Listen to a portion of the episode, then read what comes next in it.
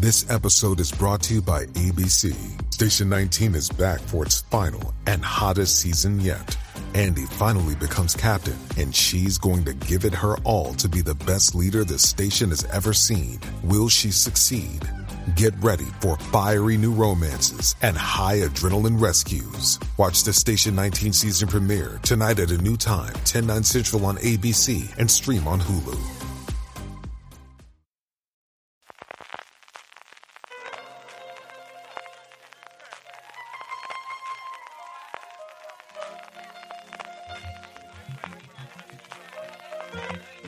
Estás escuchando Fuera de Series con CJ Navas. Bienvenidos a FDS Over the Top, el podcast salmón de la industria de la televisión. Yo soy CJ Navas, de Fuera de Series, y como todos los meses tengo conmigo a José Luis Hurtado de www.overthetop.es. José Luis, buenos días y sobre todo feliz año. Buenos días, Carlos. Feliz año. Aquí seguimos entre la niebla. ¿eh? Estamos viviendo permanentemente en Valladolid en una película de John Carpenter a 23 pasos de Baker Street. Madre mía, aquí hemos pasado de todo. Aquí hemos tenido frío, eh, frío que, normalmente hace que en Alicante, que tampoco nos volvemos locos, pero esta última semana hemos tenido 5 o 6 grados por las noches, pero 21 y 23 por mediodía. Cuando sale el sol es como si fuese primavera en Alicante, estando en enero. Esto es una puñetera y absoluta locura. José Luis, vamos con todo el programa, que tenemos muchísimo contenido hoy. Tenemos la actualidad del último mes, mes y medio aproximadamente. Tenemos presentación de resultados de algunos de los grandes conglomerados americanos, especialmente Netflix, que han adelantado, lo han dado a finales de enero, no como el resto que lo darán ya la última semana de enero, primera de febrero, y hablaremos de ella seguro en el último programa. Y luego, pues aprovechando que es primer programa del año, vamos a comentar qué esperamos de este 2024 en el streaming en general, en ese artículo que has escrito tú para el para overdetop.es, para www.overdetop.es, y luego también plataforma por plataforma, cogiendo un poquito la base del artículo que ya llevo dos años haciendo para Alicante Plaza, comentando cómo veo y sobre todo mis deseos para las distintas plataformas. Antes de eso, comentamos un poquito cómo te puede encontrar la gente y también el último artículo que has escrito sobre una serie que creo que luego nos hablarás, que es Cristóbal Valenciaga. Sí, bueno, pues eh, estamos en overthetop.es, como has dicho, el podcast de Over the Top también en cualquier podcast lo podéis encontrar. Último episodio, el plus de Slow Horses, que le dedicamos el episodio especial, y la newsletter que salió el viernes será la, la primera reseña del año, Valenciaga, que a mí hasta ahora es la serie que más me ha gustado de todas las que he visto. Eh, es verdad que llevamos solo un mes, mm. pero que me pareció absolutamente espectacular. Sí, estamos teniendo un arranque de año a nivel internacional y en español también absolutamente fascinante de muchos proyectos que había pendientes de estreno por el tema de las huelgas, sobre todo lo que nos viene de Estados Unidos y mucha cosa en España que yo sé que lleva mucho tiempo en producción. Valenciaga, Valenciaga entonces, ahora finalmente han decidido llamarla Cristóbal Valenciaga, fue la primera serie que compró oficialmente Disney Plus o que encargó oficialmente Disney Plus en nuestro país y ha tardado casi dos años y medio, lo tonto, lo tonto, del, del anuncio hasta salir y luego ocurren cosas como la nueva serie de los hermanos Sánchez Cabezudo que yo sé que llevan produciendo muchísimo tiempo y que la anuncian ya con fecha de estreno y no habían dicho absolutamente nada más. Lo que te digo en Disney, igual que todos los dados, es una pequeña locura el saber, una gran incógnita el saber cómo deciden cómo van a comunicar determinadas cosas. Pero, pero mira cómo están apostando por la afición española de calidad también, ¿eh? Yo creo que, que junto con Amazon y Movistar, pero Movistar obviamente, ¿no? Pero ahí se está posicionando, impulsando además series de, de pedigrí, ¿no? Como podríamos decir, yo tengo muchas ganas de ver qué es lo que hacen, porque eh, los tenemos cabezudo, porque me encantó la zona y me encantó también crematorio, que vamos a mm. decir crematorio, ¿no? Sí, a estas alturas, desde luego, pues, pues es lo que pudo ser y no fue, ¿no? Ese inicio que pudo haber en la extinta Canal Plus, ella junto a que fue de Jorge Sanz, lo que esperábamos que iba a ser, salvando todas las distancias, pero Los Soprano y Sexo Nueva York en su momento para el HBO, y aquí nos vino la crisis y todo eso se cortó de raíz y nos tardamos unos cuantos años en ponernos al ritmo de internacional, al ritmo, al ritmo del, del resto del mundo. Arrancamos, si te parece, esos hijos Luis, con un poquito de follow-up, y es que una noticia de huelgas, es una noticia mm. de eh, negociación negociaciones entre sindicatos y productoras un tanto extraña que ha saltado esta semana y es que resulta que, si recordáis, de los tres grandes sindicatos americanos cuyos contratos vencían el año pasado, intérpretes y guionistas se pusieron en huelga, pero no así los directores, que casi nunca se han puesto en huelga, siempre han sido los que han aceptado las condiciones y de una forma yo creo bastante sorprendente, pero que tiene todo el sentido del mundo, las productoras han accedido o directamente ellas han concedido mejoras en ese convenio muy en la línea de lo que habían conseguido previamente los guionistas. Bueno, pues finalmente no es que sea un pago por favores debidos, pero a nadie se le escapa que el que los directores en su momento no fueran a la huelga fue un empujón muy importante para los productores, ¿no? De no encontrarse con una triple huelga que hubiera sido demoledora, ¿no? Entonces, lógicamente, eh, pues ahora se equipara las, las condiciones a los que se hicieron la huelga y, y se les da esa pequeña compensación que bueno, ha levantado alguna suspicacia en Hollywood, pero no deja de tener lógica, como digo. Sí, al final lo que tienen es esa pago extra por éxito, la cláusula Netflix podríamos decir que consiguieron inicialmente los guionistas, que fue una de las grandes peleas con los intérpretes porque las productoras querían que fuesen la misma línea, se plantearon dos alternativas por parte de actores y actrices, se levantaron de la mesa las productoras y finalmente ese fue con cifras diferentes porque al final tienes mucho más que repartir, o mejor dicho, hay muchas más personas a las que repartir el pastel en el caso de los eh, intérpretes que en el caso de los guionistas, eso mismo se ha dado a los directores, también un incremento en el plan de pensiones y en el plan de salud, que es muy importante en Estados Unidos, y subidas general salariales para eh, los mínimos. Al final esto no va a afectar ni a Christopher Nolan, evidentemente, ni a Steven Spielberg, pero sí a los que están empezando ahora o los que ahora, por ejemplo, han llevado una película a Sundance. Yo coincido contigo que esto es una forma de, sobre todo, asegurarse que no hay problemas internos y que de repente no hay una ala más radical en el sindicato que tome las riendas cuando tengan elecciones el sindicato de directores para la nueva junta, que no sé cuándo será, pero esta gente suele renovarse cada dos, cuatro años. Entonces es muy posible que se pudiesen encontrar con alguien mucho más reivindicativo a la hora de negociar dentro de tres años y de esta, modo, esta forma se apaciguen un poquito los ánimos. Yo creo que tenía todo el sentido del mundo por ese lado. Pues sí, yo creo que es el colofón perfecto a, a, toda esta movida y esta actualización de convenios que hemos vivido y que me imagino que en tres años volveremos a tener otra vez eh, actualización, ¿no?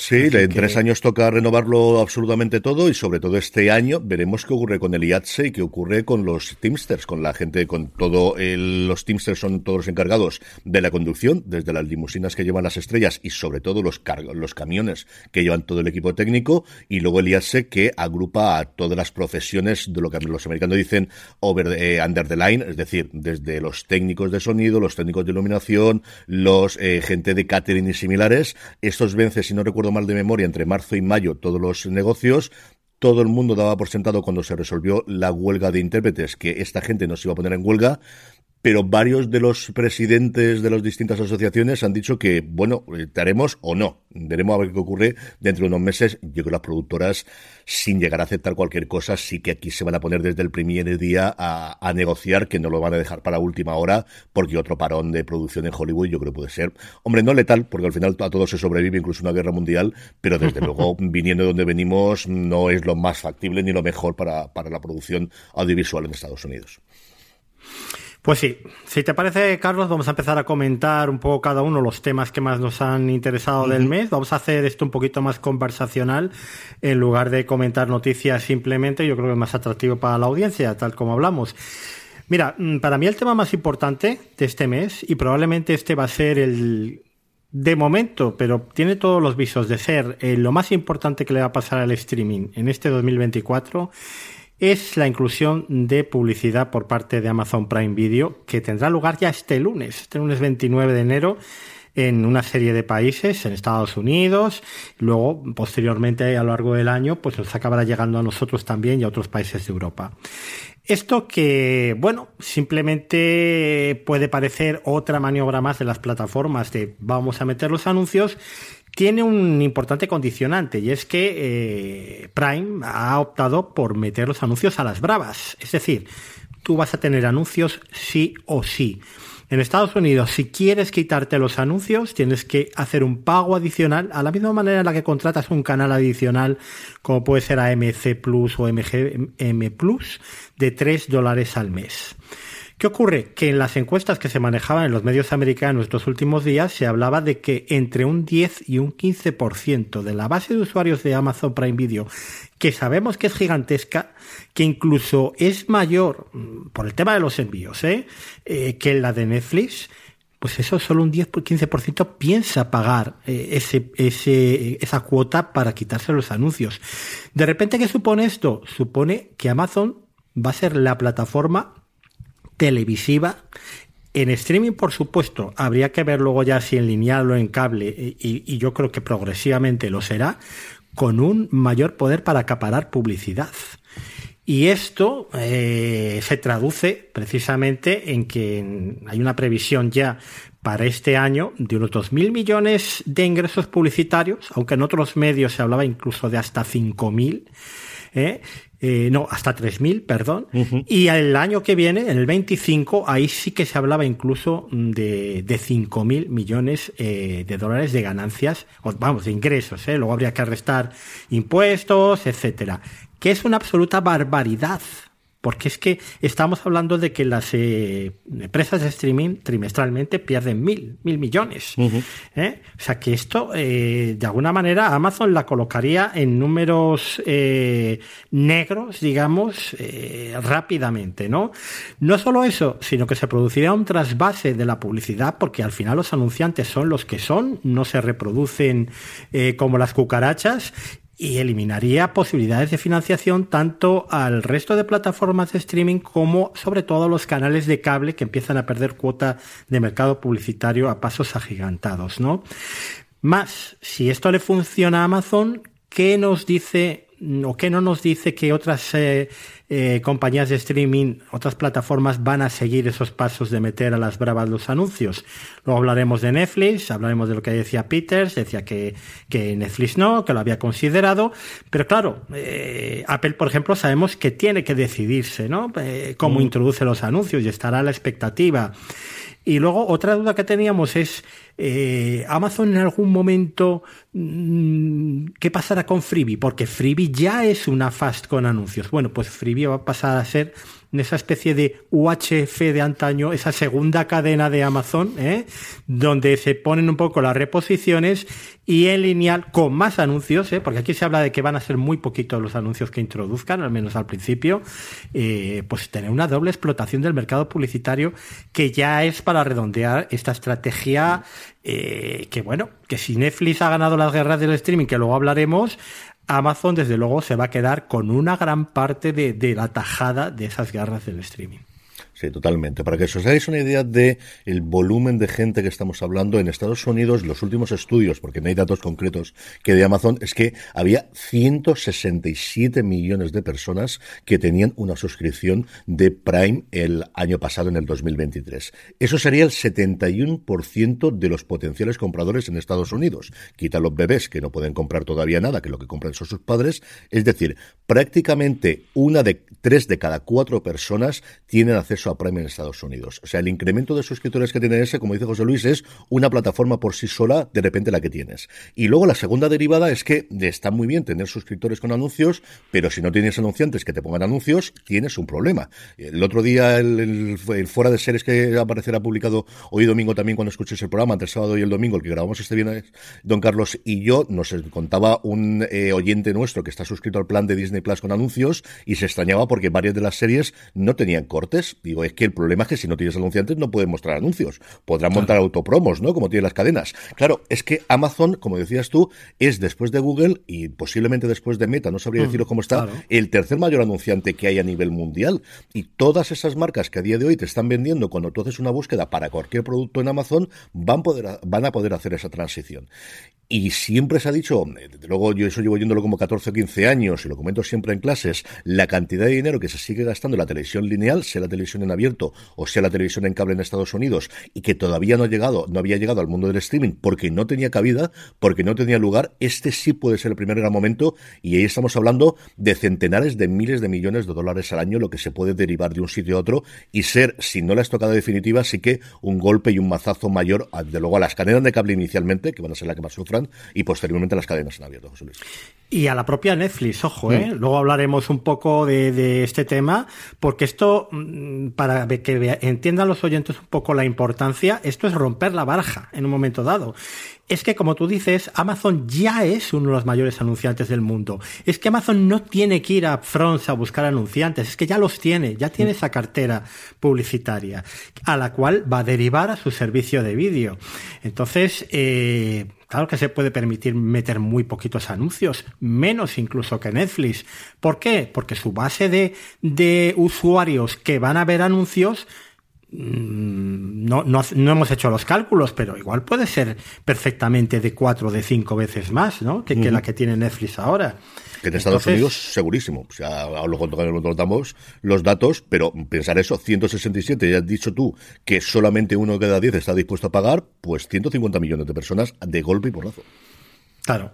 Eh, yo, desde luego, y esto lo comentaba en una newsletter que, provoqué yo, que, publiqué yo creo que el pasado otoño, eh, Amazon era la que estaba teniendo una estrategia mucho más inteligente y mucho más brillante en el streaming, ¿no?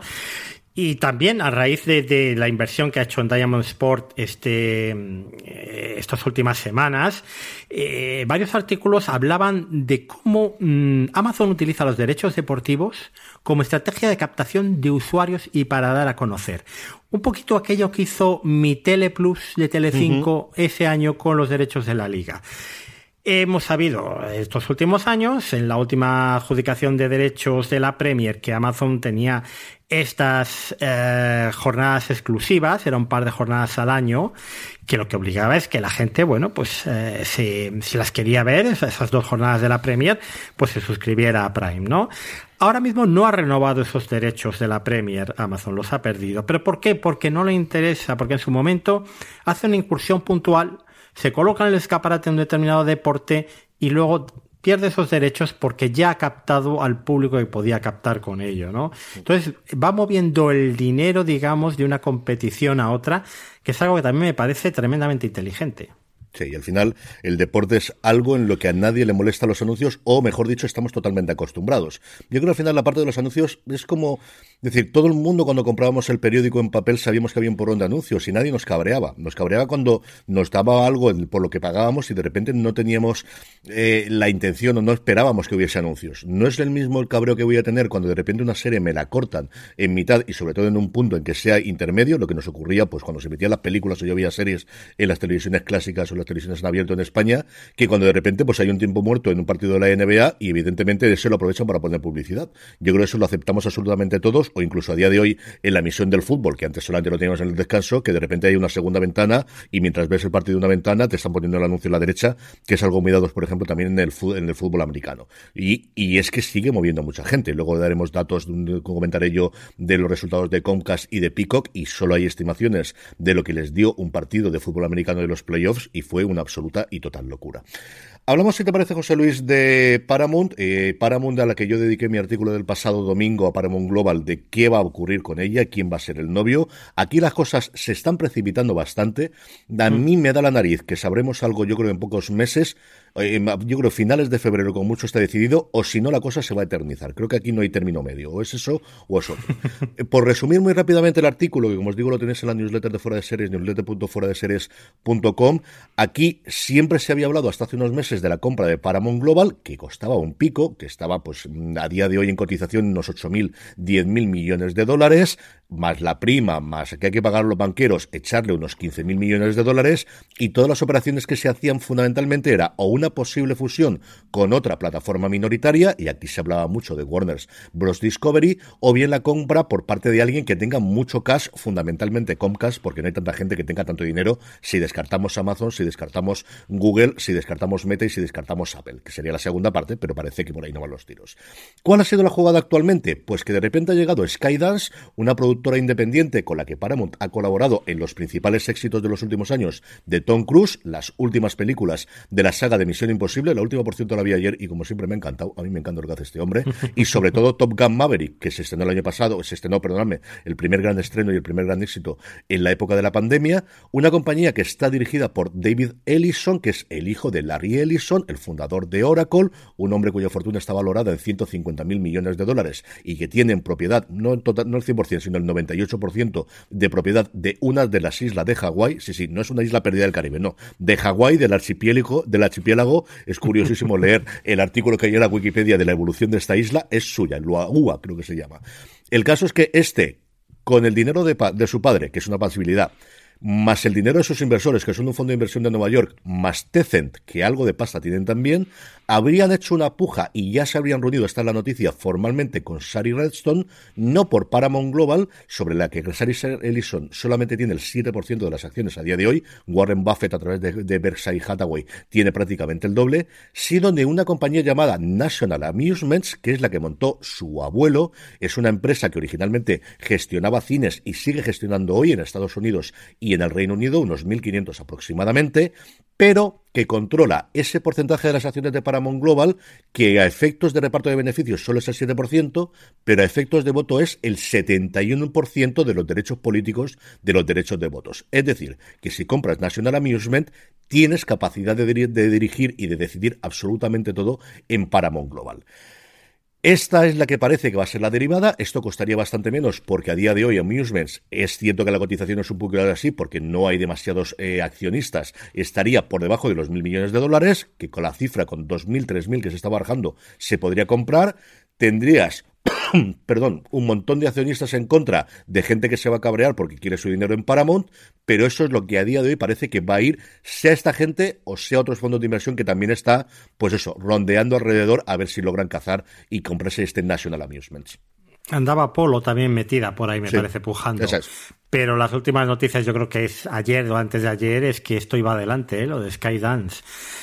Hay un artículo de Bill Mechanic que yo creo que ha sido muy importante y muy comentado a principios de año, que luego hablaré de él en las recomendaciones, que quizás haya tenido más influencia, fíjate, mm, de la que pueda parecer, que porque él abogaba y, directamente y en público eh, pedía a Sari Reston que considerara la oferta de Skydance y que huyera de David Zaslav, pero esto lo comentamos luego más, más adelante.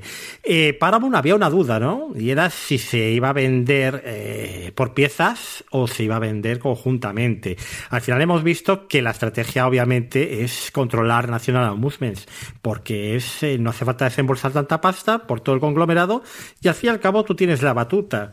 Entonces eh, diriges la, empresa sin, sin tantos problemas. recordemos que es que Paramount luego engloba CBS, engloba tiene un montón de cosas, ¿no? Ahí metidas.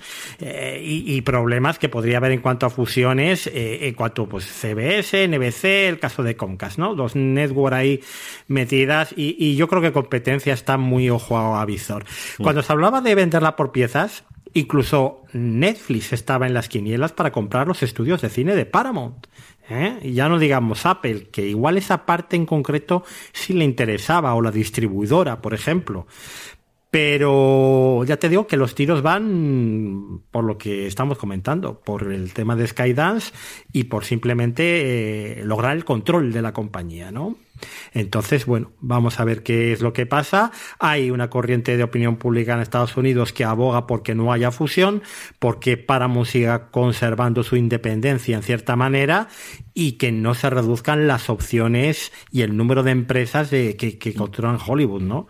Eh, entonces yo creo que también competencia va un poco en esa línea y esta es la solución natural. ¿Que todo se puede torcer? Pues ya sabemos que esto es largo y que luego surgen sus problemas también, ¿no? Sí, totalmente. Yo creo que es una operación que tendría los buenos ojos comparado con otras alternativas de la competencia estadounidense, que mientras Biden siga siendo presidente es bastante combativa con este tipo de, fusiones y con este tipo de acumulación de poder, como comentabas tú. Sería un pacto de pasta de solamente en dinero, con lo cual Sari Redstone pues recaudaría parte de dinero y recuperaría parte de la fortuna. A ella le podrían permitir, pues como mínimo, yo creo un puesto en el consejo de administración de la compañía resultante, que es algo que yo creo ella también querría y luego al final yo creo que se desharán de parte, posiblemente sí. Yo entiendo que Ellison lo que quiere es, pues eso, mm, convertirse en nuevo jefe de la Paramount. Yo creo que lo que quiere es tener el despacho en los míticos estudios y poder ordenar desde allí y poder hacer, pues, ser el presidente de una de las cuatro o cinco compañías que quedan centenarias en Hollywood. Los canales lineales, pues no lo sé, lo que ocurrirá con los canales de pago. El resto, pues posiblemente lo vaya vendiendo y se quede solamente con una empresa más pequeñita dedicada a lo que le gusta, que es hacer cine y en medio medida televisión, porque Paramount TV también tiene intereses eh, pero es que, por ejemplo, el año pasado ya vendieron Simon Schuster, que era una de las tres principales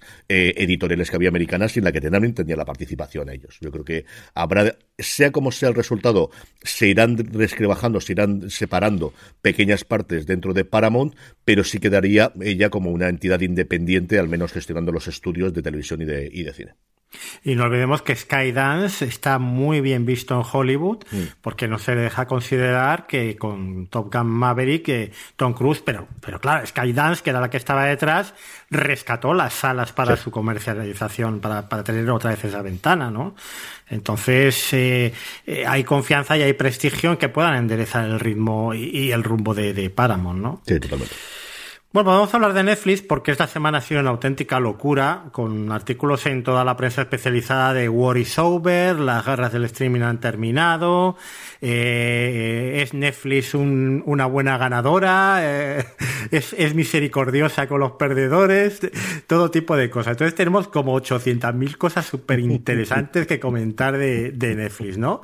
La primera, que quizás es la menos importante, pero para mí me parece más, la, más curiosa de todas, es un artículo eh, en IndieWire hablando de cómo Netflix eh, está empezando a dar mucha menos importancia a los match.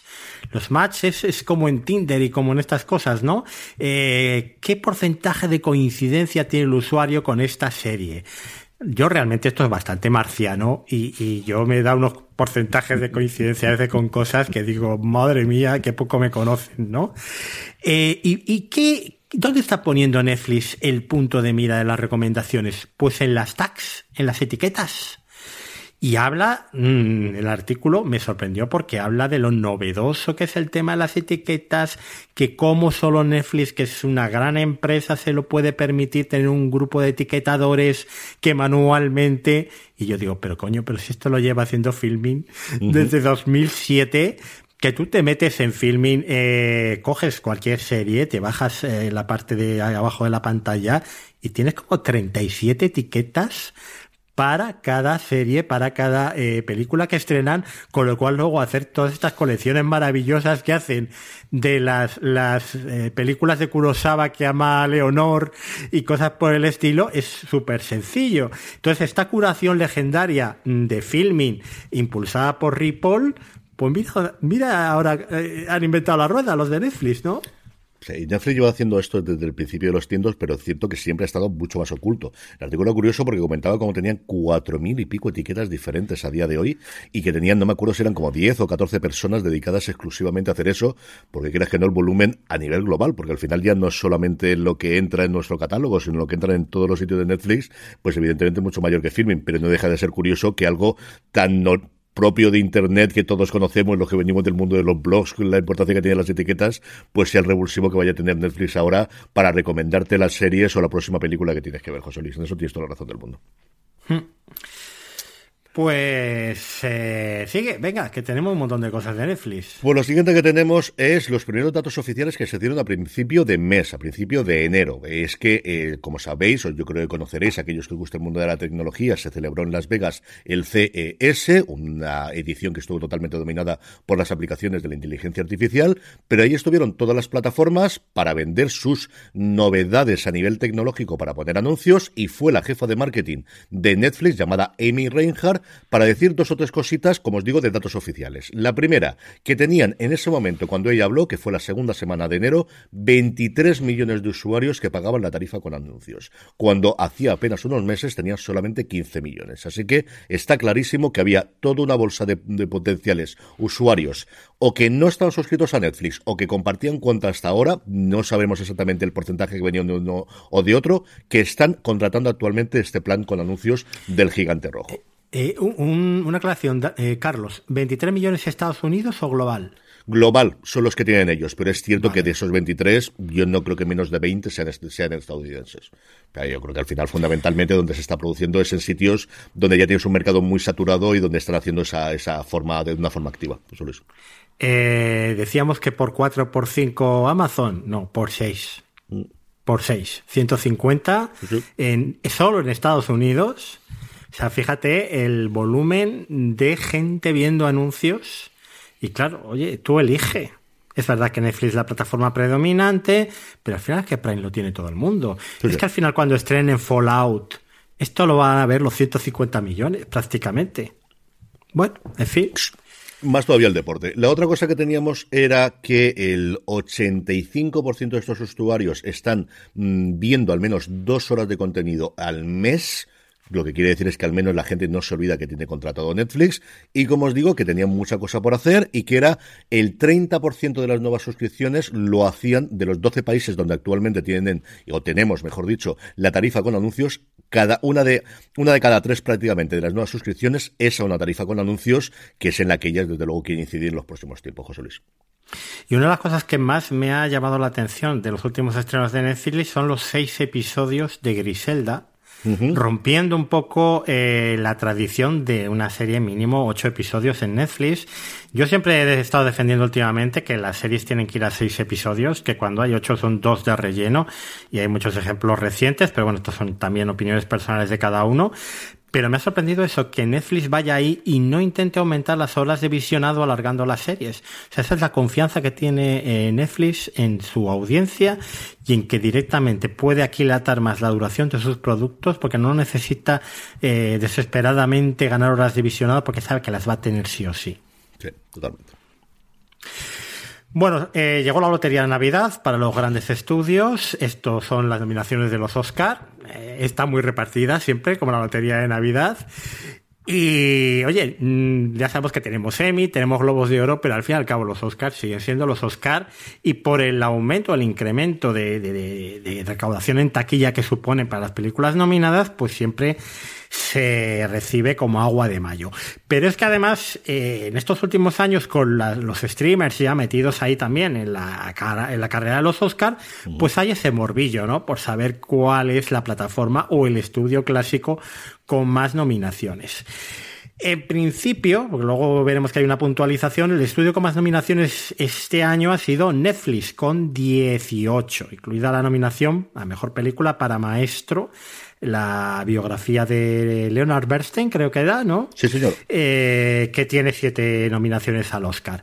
Y muy cerquita estaba Apple con 13, mm, incluida la nominación para la mejor película de Los Asesinos de la Luna, que tiene también unas cuantas, y las de Napoleón, que han sido sobre todo técnicas.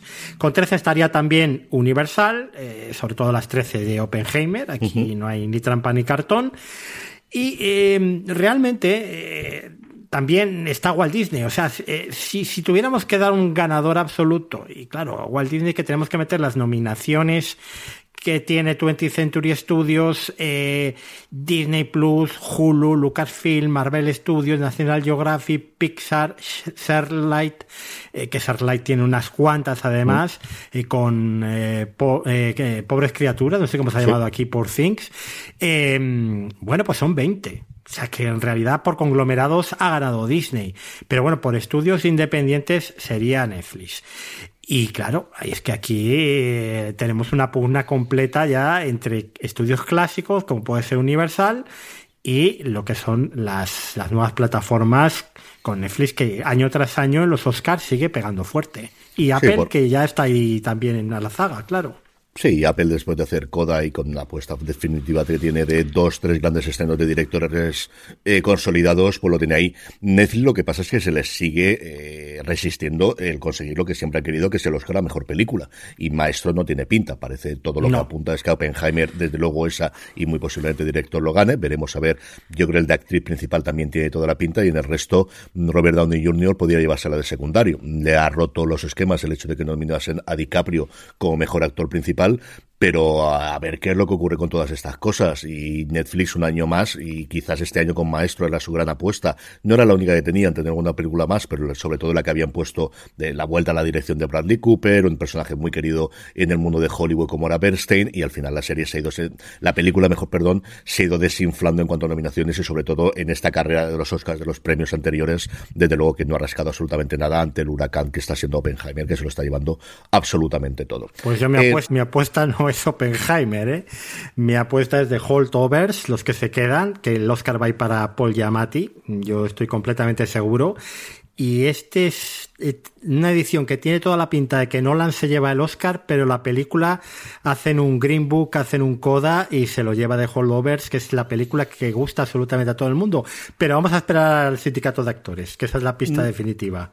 No lo sé, había también rumores de que con Barbie podrían hacer algo similar a lo ocurrió en su momento con Argo, de, como no han nominado a mejor directora, se lo lleve mejor película. Yo creo que Benjamin es demasiado grande el fenómeno a día de hoy para, para poder resurtirlo. Pero bueno, la respuesta en marzo. Nos queda un mesecito y medio aproximadamente para conocerlo. It's Kaylee Cuoco for Priceline. Ready to go to your happy place for a happy price? Well, why didn't you say so? Just download the Priceline app right now and save up to 60% on hotels. So, whether it's Cousin Kevin's Kazoo concert in Kansas City, go Kevin, or Becky's Bachelorette Bash in Bermuda, you never have to miss a trip ever again. So, download the Priceline app today. Your savings are waiting. Go to your happy place for a happy price. Go to your happy price, Priceline.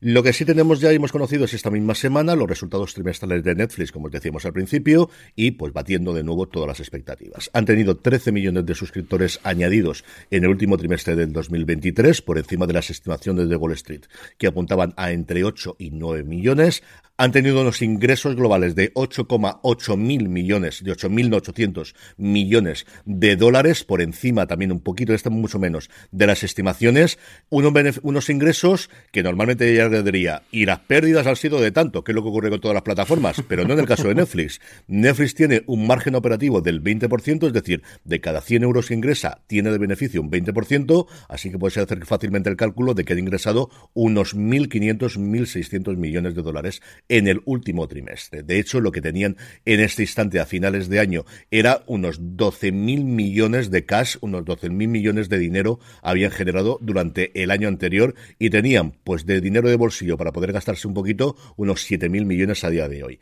En cuanto al número de suscriptores, es significativo que ha crecido en las cuatro áreas geográficas en la que divide su negocio, ya no solamente como ocurría recientemente en Latinoamérica y en Oceanía y en, Oceanía, y en el Pacífico más Australia, mientras que bajaba en Europa y en Estados Unidos. No, no, también en Europa, en Europa que también incluye África y Oriente Medio, han incrementado 5,05 millones, es el lugar donde mayor número de suscriptores ha anunciado, pero también en Estados Unidos y Canadá, donde estaba totalmente estancado en los últimos tiempos, y subió o bajaba unos centenares de miles, no. Han subido 2,81 millones, y yo creo que estos son fundamentalmente suscripciones con anuncios derivados, como os decía, de gente que hasta ahora no había pagado, de gente que viene la tarifa eh, unida a su tarifa telefónica, que últimamente está haciendo mucha promoción, sobre todo Verizon, creo recordar, o AT&T en Estados Unidos, de venderte en un paquete conjunto y la tarifa del, móvil familiar, la suscripción a Netflix y la suscripción a Max en Estados Unidos, o de gente que estaba en una tarifa compartida y que de repente ha salido de allí y ha tenido su tarifa propia con anuncios, José Luis.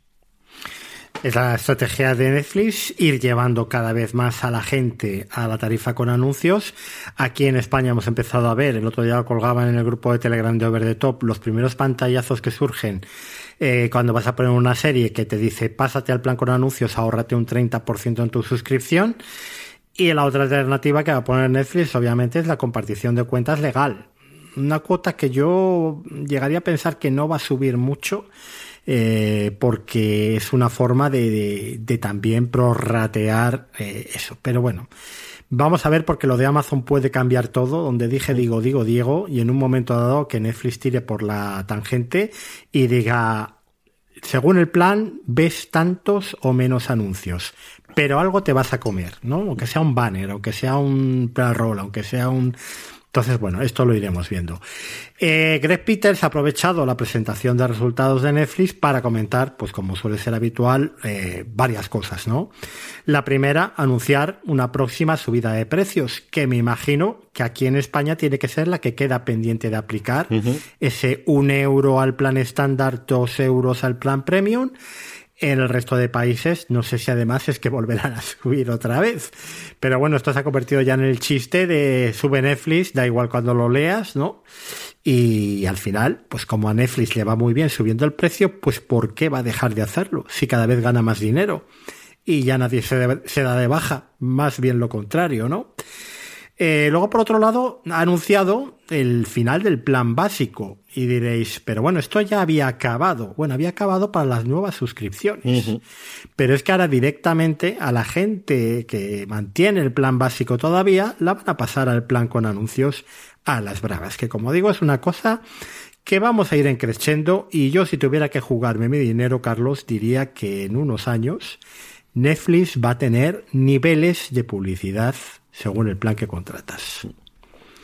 Totalmente, y, yo no descarto lo que yo creo que vamos prácticamente un año comentando. Aquí va a haber la tierra de nadie se va a desaparecer y vamos a tener tarifas lo más barata posibles para poder captar a todo el mundo y que vean anuncios en cada una de las plataformas. Yo creo que si Netflix se plantease el modelo a día de hoy, yo no sé si tendría una tarifa gratuita, montaría directamente un Fast, en el que a lo mejor no esté la última temporada de Stranger Things cuando se estrene, pero sí las anteriores, en el que no esté todo el contenido licenciado, pero sí las producciones suyas propias, y luego una tarifa cara, una tarifa cara entendiéndose el, precio, pero de veintitantos euros en adelante aquí en España, una cosa muy similar a la de YouTube. Yo creo que el modelo de verdad en el de aquí al futuro es YouTube. Sí, y además es una tarifa que sea asumible si tú prorrateas con una compartición legal, ¿no? Mm. Yo siempre lo he dicho, ¿no? Yo estoy pagando el plan estándar con la compartición con mi madre al final salimos a 10 euros al mes, que sigue siendo por una conexión HD el estándar, ¿no? Que, que, cuesta en Disney y cuesta Max, ¿no? Bueno, aparte de todo eso, eh, bueno, pues admitió Greg Peters haber barajado la vía de Amazon. Obviamente es que esto va a ser el tema más comentado en los próximos meses y sobre todo cuando Amazon empieza a dar datos sobre el éxito mayor o menor de su inclusión de publicidad a las bravas. Pero bueno, Peters decía que habían pensado que para el viniendo de no tener publicidad, que para el espectador era mejor el modelo de Netflix. Como digo yo y como dice Carlos también, de momento, ¿no? Mm. De momento. Y luego por último hablaba de la compartición legal de cuentas. Ellos siguen encantados, ellos les han salido los números, les han salido los cálculos. Mucha gente que tenía la cuenta compartida se ha pasado del plan con publicidad con su propia cuenta y otra gente, como digo, como es mi caso, pues directamente han pagado la cuota legal de compartición. Él dice que seguirán eh, creciendo en los próximos años. Sigue creciendo también el número de base de, usuarios para compartir en el plan con publicidad y no descartemos que seguirá creciendo el número de usuarios con el que puedas compartir de forma legal, incluso en algún momento podría ser hasta gratuita como en Prime Video. Prime Video no pone ningún problema a compartir, a compartir cuenta. Mm, bueno, pues si te tragas tú los anuncios y tu padre y tu madre y tu abuela y les compartes Prime, más gente viendo eh, los anuncios es que en el momento que entran los anuncios en la ecuación, cambia totalmente la filosofía y cambia totalmente el funcionamiento. De lo que hasta entonces era un coste adicional nimio y prácticamente eh, indescriptible de, y prácticamente nulo el, el compartir o el que alguien pudiese utilizar tu servicio, ahora se convierte en un centro de ingresos. Es que a partir de ahora a esa persona, a ese mm, a quien esté detrás de la pantalla, le puede servir un anuncio y eso de repente te da beneficios y eso cambia totalmente la ecuación en la que estábamos acostumbrados hasta hace apenas dos años porque los anuncios llegan existiendo antes. Hulu es quizás la que más tiempo lleva en Estados Unidos, pero al final, como la que marca el camino siempre ha sido Netflix, pues esto desde luego no lo teníamos de una forma tan clara. Por otra cosa que está también probando Netflix en los últimos tiempos es sus pinitos en los directos. Entre ayer y hoy, precisamente cuando estaba grabando esto, he visto el nuevo programa de David Chang que emite en directo. Se emitió el primero en la madrugada, en nuestra madrugada del miércoles al jueves y emitirá el siguiente el martes.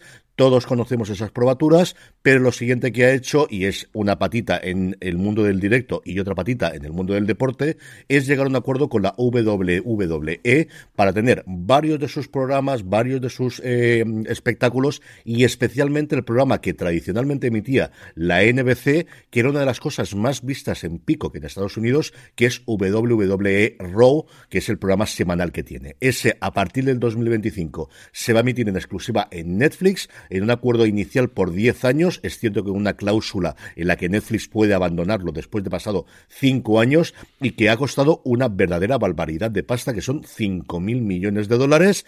Pero esta es la inversión que ha decidido hacer Netflix para un deporte global que a día de hoy no tenía un alcance esos programas más allá de fuera de Estados Unidos. Mi apuesta era por el golf porque nunca consideré desde luego la lucha libre, pero tiene todo el sentido del mundo conociendo quién es Netflix y conociendo cómo funciona el mundo de la lucha libre.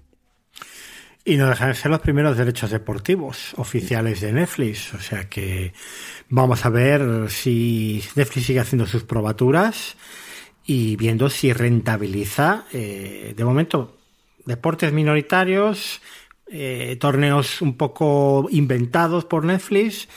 Pero esto no deja de ser probar a ver si realmente esto se, se puede amortizar o no para emprender aventuras más ambiciosas.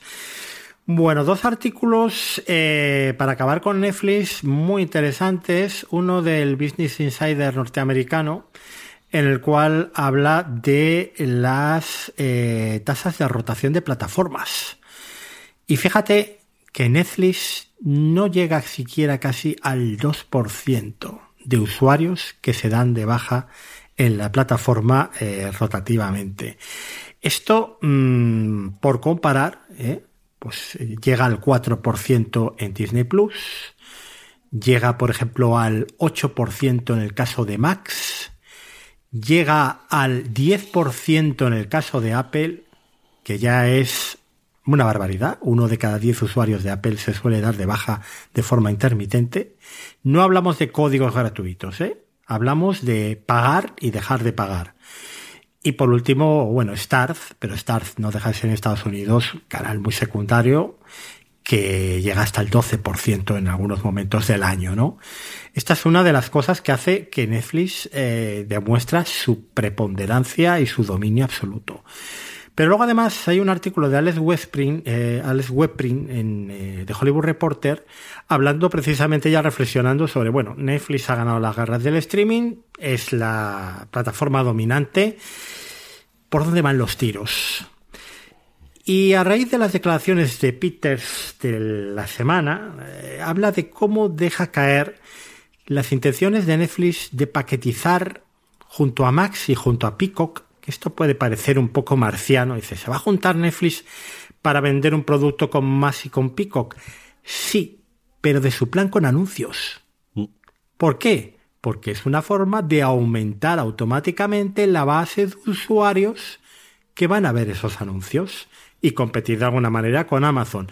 No descartéis, por lo tanto, que en un momento dado exista esa paquetización con enemigos íntimos hasta el momento pero que le van a permitir a Netflix aumentar la base de usuarios, ya digo, solo del plan con anuncios, no de los planes estándar ni los premium. Eh, porque además Netflix también tiene una ventaja mm, para convencer a Max, a Peacock o a estas plataformas eh, un poquito más pequeñas de que hagan esta operación. Y es que Netflix está siendo capaz de rentabilizar, gracias al plan con anuncios, mejor las propias series de Pico de Max que incluye en su catálogo. Estamos hablando de Switch, estamos hablando ahora de Sexo en Nueva York, que quién lo diría, ¿eh? y que seguramente en Netflix van a tener una segunda vida. Entonces, eh, ya no solo el tema de coloco mi serie en Netflix para tener un escaparate, para que la gente sepa que es una serie HBO, para que si hago un spin-off de esta serie la gente se suscriba, sino porque realmente eh, la rentabilidad, y, ojo que Netflix está pagando muy bien las licencias, no está pagando los cuatro duros que pagaba en 2013. O sea, realmente a las empresas las está ayudando, ayudando indirectamente, porque Netflix va a lo suyo, a, intentar quitar esa deuda que tienen, ¿no? Y esas pérdidas millonarias que tienen cada, cada trimestre. Entonces, ojo a estas sinergias de Netflix, que no es un rey en la montaña, él solo eh, gobernando en solitario, sino que sabe que su verdadero enemigo aquí es Amazon Prime Video y va a buscar aliados. Amazon Prime Video, es YouTube, es TikTok, y son los videojuegos y son todo lo que le quiten los grandes monstruos que al final le puedan quitar, lo llevan diciendo desde hace 5 o 6 años, es decir, la gente que le puede quitar la atención y al final pues si tienes más eh, cantidad de gente alrededor, sobre todo ahora que además el hecho de que se vean más tiempo tus series o se vean más episodios si tiene una tarifa con anuncios, para ti es más rentable, eso tiene todo el sentido. Sobre lo de las bajas, es una cifra que yo recuerdo la primera vez que me lo comentaron que no me la creía. Claro, yo esta es la cosa de la diferencia entre cuando tú tienes los datos o cuando tú tienes la anécdota de lo que tienes alrededor. Y yo, como nunca me he dado de baja de absolutamente nada, no pensaba que era, desde luego, entendías que sí, que había gente que se quitaba, pero no tanto. Y yo recuerdo que me comentaron por dónde estaban las cifras en su momento de las bajas en HBO después de Juego de Tronos y eran de dos dígitos en adelante. Era un bofetón espectacular el que se daban. Y como decía José Luis, es que la diferencia entre que tú solamente se te vaya un 2% en gente a la que has invertido mucho dinero para atraerte a tu negocio, a que se te vaya un 10%, es una verdadera barbaridad. Es que son dos juegos totalmente diferentes a día de hoy. Terminamos esta parte antes de con el tema de Bless hablando de Comcast. Comcast presentó a finales de esta semana los resultados, en general, los resultados de la compañía global, que al final es un conglomerado monstruoso, no fueron malos del todo. Tuvieron 31 mil millones de ingresos y 3,3 millones de beneficio. Y por la parte que nos afecta a nosotros más inmediatamente, o que comentamos aquí eh, más inmediatamente, es Peacock aumentó 3 millones de suscriptores para llegar a 31 millones solo en Estados Unidos, porque quedaba en el Reino Unido y ya han cerrado también. Así que Peacock sabemos que es una plataforma solo estadounidense, igual que Hulu, unos 50% por encima de lo que tenían a principio del año anterior incrementaron los ingresos un 57% con respecto al año anterior hasta llegar a los mil millones de dólares, pero aquí es cuando llegan, cuando la matan, y es que sigue palmando dinero como si no costase, mm. perdió 825 millones de dólares en el último trimestre, en los últimos tres años, pasando de, 978 en el año anterior. Claro, sigue siendo,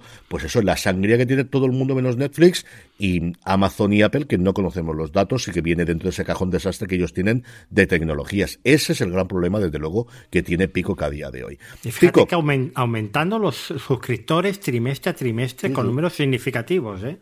Sí, pero es que al final sigue gastando muchísimo. Es ya no es lo que están gastando ahora, sino la amortización de todo lo que compraron en su momento, porque la pérdida y ganancias, cuando tú compras una serie o produces una serie, eso se va metiendo en gastos conforme se va emitiendo en una serie de años en la que tú le das de vida. Es decir, eso no lo puedes cortar. Aunque Pico mañana dijese, no producimos nada ni compramos nada, el catálogo es el que hay, tú seguirás teniendo pérdidas porque esos gastos lo tienes de los próximos años, de todas las series que han encargado y de todas las licencias, incluso las internas, cuando le pagan a su propio estudio para poder poder tener sus propias series, esas van a estar ahí, esas no se la pueden quitar de un plumazo. Luego, una cosa curiosísima es que, como os decía antes, emitieron en exclusiva por primera vez en Estados Unidos un partido de playoff de la primera ronda divisional de lo que ellos llaman la wild card entre los Miami Dolphins y los Kansas City Chiefs, que tenía además el atractivo de Taylor Swift estando allí en la, no en la grada, voy a decir yo, en uno de los palcos que tenía en el estadio en Arrowhead.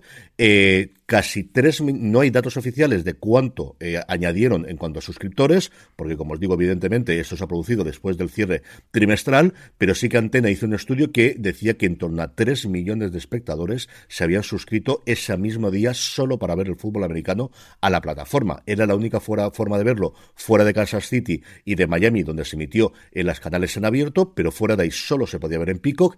3 millones de suscriptores de una tacada es una verdadera locura. Ahora, evidentemente, saber cuántos conservas, porque la inversión se hablaba de 150 kilos, lo que habían pagado por los derechos para poder emitir esto en streaming tienen preparado que el día que cancelarían o el día que terminarían todas estas suscripciones van a emitir Oppenheimer en Peacock, a ver si con eso logran eh, prolongar un poquito más, que la gente siga suscribiendo y lo meta dentro de su dieta o dentro de las suscripciones que tienen. Pero esa, como os digo, es una de las cosas curiosas que hay. Y luego, Brian Roberts, el CEO de Comcast, que de inicio se desentendía totalmente de la posible fusión o compra de Warner Discovery, de Warner Bros. Discovery, una fusión que tendría sentido porque Warner no tiene una cadena en abierto como se ocurriría en, Paramount Global, con lo cual no debería tener tantos problemas con respecto a la competencia. Si tendrías dos estudios, un montón de canales de cable, dos plataformas de streaming, una más global como es a día de hoy Max, cuando cambiemos ya todos el nombre, otra más local como es Peacock, pero el de momento se desentiende, lo cual no quiere decir que a partir de mayo esta compra se produzca, porque hasta mayo Warner Bros. Discovery, si entrase en una fusión, tendría que devolver una barbaridad de dinero que se ahorran impuestos, y eso yo digo yo que no va a ocurrir antes de mayo. Warner Bros. Discovery no va a entrar en ninguna operación eh, ni de fusión ni de adquisición, sea que compren ellos o que se dejen comprar. Sí, pero de todas maneras no dejan de querer fusionarse con quien sea, porque es que todas las semanas tenemos a alguien desmintiendo rumores de fusión con Warner Discovery. Yo estoy esperando ya a Rocha hablando de que Mercadona no se va a fusionar con Warner Discovery y a Mancio Ortega. No sé quién queda por salir a desmentir. Eh, ya te digo que Bill Mechanic eh, en su artículo le ponía guapo, luego, luego lo, comentó al señor Zaslav. Eh, el 8% de tasa de, bajas tiene Peacock, por cierto, que es también de las altitas, ¿eh? Así que veremos a ver si logra mantener esos 3 millones, que me parece una absoluta barbaridad. Bueno, pues si te parece, Carlos, vamos a hablar un poco ya del tema del mes. Sí, señor. Vamos a hablar de ello, como os comentábamos antes, vamos a comentar primero qué esperamos del 2024 a nivel global del streaming y para ello nos vamos a apoyar en el artículo que escribía José Luis llamado ¿Qué se llevará en el streaming en el 2024? en el que, bueno, pues identificabas, José Luis, fundamentalmente distintas líneas, 10 tendencias en concreto para las plataformas en los próximos 12 meses. Algunas son obvias y las hemos comentado incluso en el programa de hoy, ¿no? La primera es paquetización, fusiones y adquisiciones. Y en este caso el avance más significativo es lo que hemos comentado sobre Netflix, ¿no? Que parece la que no necesita fusionarse, pero lo, decías tú antes, lo venimos diciendo, eh, la maniobra de Prime Video rompe la baraja. A partir de ahora se está jugando una cosa completamente distinta en el streaming de la que se jugaba hace unos meses y esto obliga a buscar aliados para aumentar la base de suscriptores. No hace falta fusiones, simplemente con comercializar los paquetes para tener una base de usuarios más amplia sobre la cual desplegar publicidad puede ser suficiente para competir, ¿no? Me preocupa el tema de, Disney, aunque yo creo que Disney va a buscar paquetizaciones de sus propios miembros de, sus territorios, imperio donde nunca se pone el sol, ¿no? Ahí seguimos pendiente de SPN. Hulu mm, se va a desplegar en el resto del mundo como marca sustituyendo a Star es una paquetización, por ejemplo, en Latinoamérica, donde se comercializan por separado, pero aquí ya las tenemos, entonces no nos afecta, pero sí a SPN, ¿no? Yo tengo mis dudas sobre Dazón, tengo mis dudas de que en febrero del 24 decía que iba a dar eh, beneficios, luego hablaremos de Dazón, mm, tengo yo más fácil casarme con Taylor Swift ahora mismo que que esto suceda, y Dazón en un momento dado que está haciendo un producto muy extraño, freemium, para captar básicamente tarjetas de créditos, lo que es lo mismo número de usuarios. Esto siempre se hace cuando se va a vender, ¿no? Y se intenta tener el mayor número de usuarios posibles para aumentar el precio. Ese es el caso de Disney. Y luego el caso de Apple. Apple necesita como el comer una paquetización. Con esa tasa de, de, de, bajas del 10%, eh, vamos, es yo creo la más necesitada ahora mismo de paquetizarse con alguien para, para reducir ¿no? ese, ese porcentaje de rotación de suscripción. Yo creo que si Apple algo tiene que hacer. Eh, ellos apuestan por los channels, es cierto que aquí en España tienen muy poquita presencia, les falta meter mucho. Creo que esa opción de los channels y que está entrando a competir mejor con Prime Video es Movistar. Yo creo que fue una gran jugada, ya no solamente, y lo hemos comentado a lo largo de todo el año pasado, esa oferta de independientemente de quién te lleve internet a casa que pueda suscribirte a los contenidos de Movistar Plus, pero el que hayan integrado ahora tanto Sky Showtime como eh, los Futura Max, a día de hoy solamente contenido de Warner y Disney Plus, que quede como una tercera, yo es que creo que el contenido de Sky Showtime es un contenido que veía muy poca gente porque no tenía la plataforma, pero creo que puede funcionar extraordinariamente bien lo que tenemos a día de hoy dentro de Movistar Plus. Estoy firmemente convencido de eso y que voy a decir de HBO Max. O sea, yo creo que eso tiene todo el sentido porque además por la parte de HBO es contenido que clásicamente nos había llegado para los más viejos del lugar inicialmente a Canal Plus y que luego tuvo Movistar Plus hasta el desembarco entonces de HBO España en nuestro país. Yo por añadir algo al tema de las paquetizaciones, yo creo que vamos a tener paquetes fuera de lo que es simplemente uniones de plataformas o de cableras barra proveedoras de internet y plataformas. Yo creo que ahí la noticia que conocíamos de que Carrefour en Francia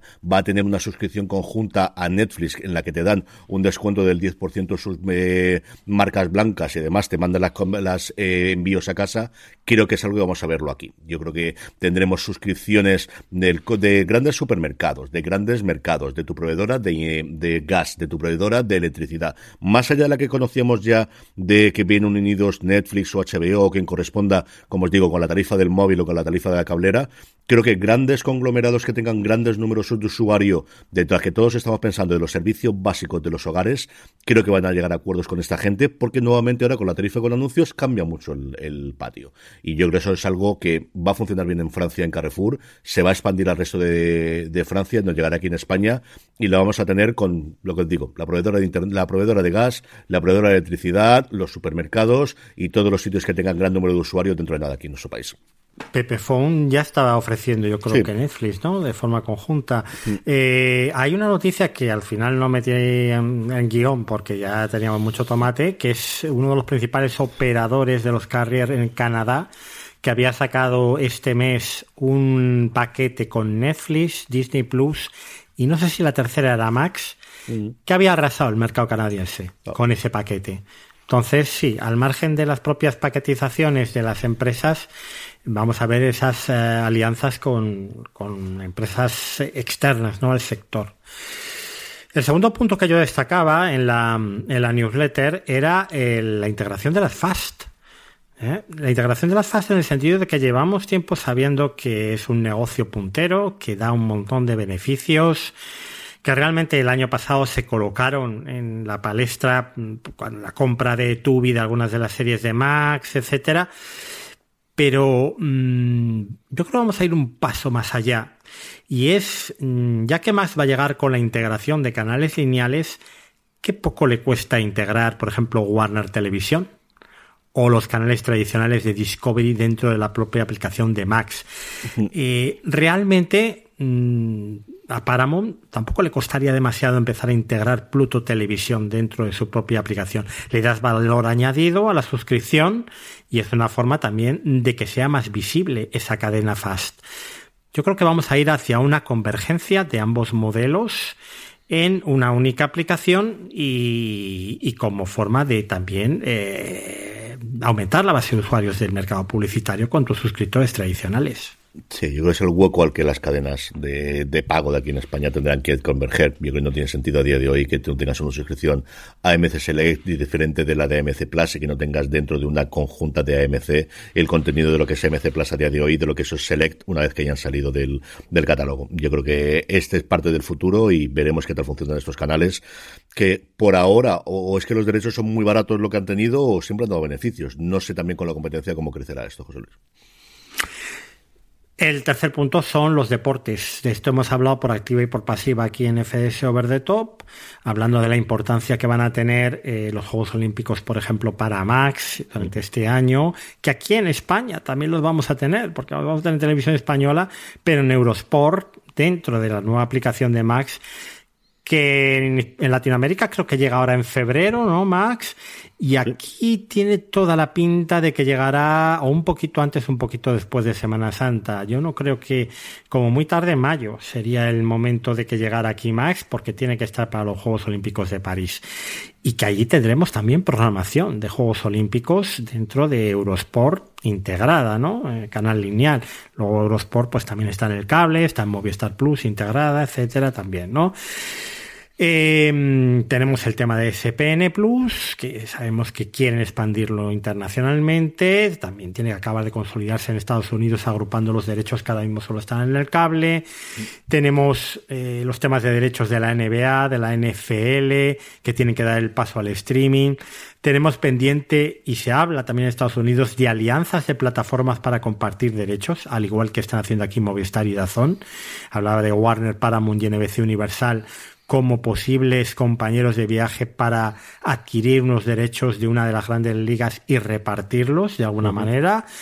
Eh, en fin, y luego teníamos aquí pues el caso de, de Dazón eh, en España que, y en Europa, que sigue siendo esa empresa que no acaba de arrancar, que tiene un montón de derechos deportivos y que es una incógnita lo que puede pasar a día de hoy, pero yo siempre sigo pensando que la venta es el, el destino final de, de Dazón.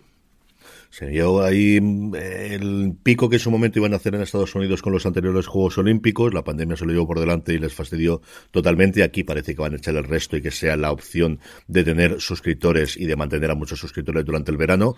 A ver qué ocurre aquí con Warner. Como decías tú, llega a Latinoamérica el 27 de febrero y yo entiendo, como dices tú, que antes de Semana Santa debería estar aquí también en España, de luego.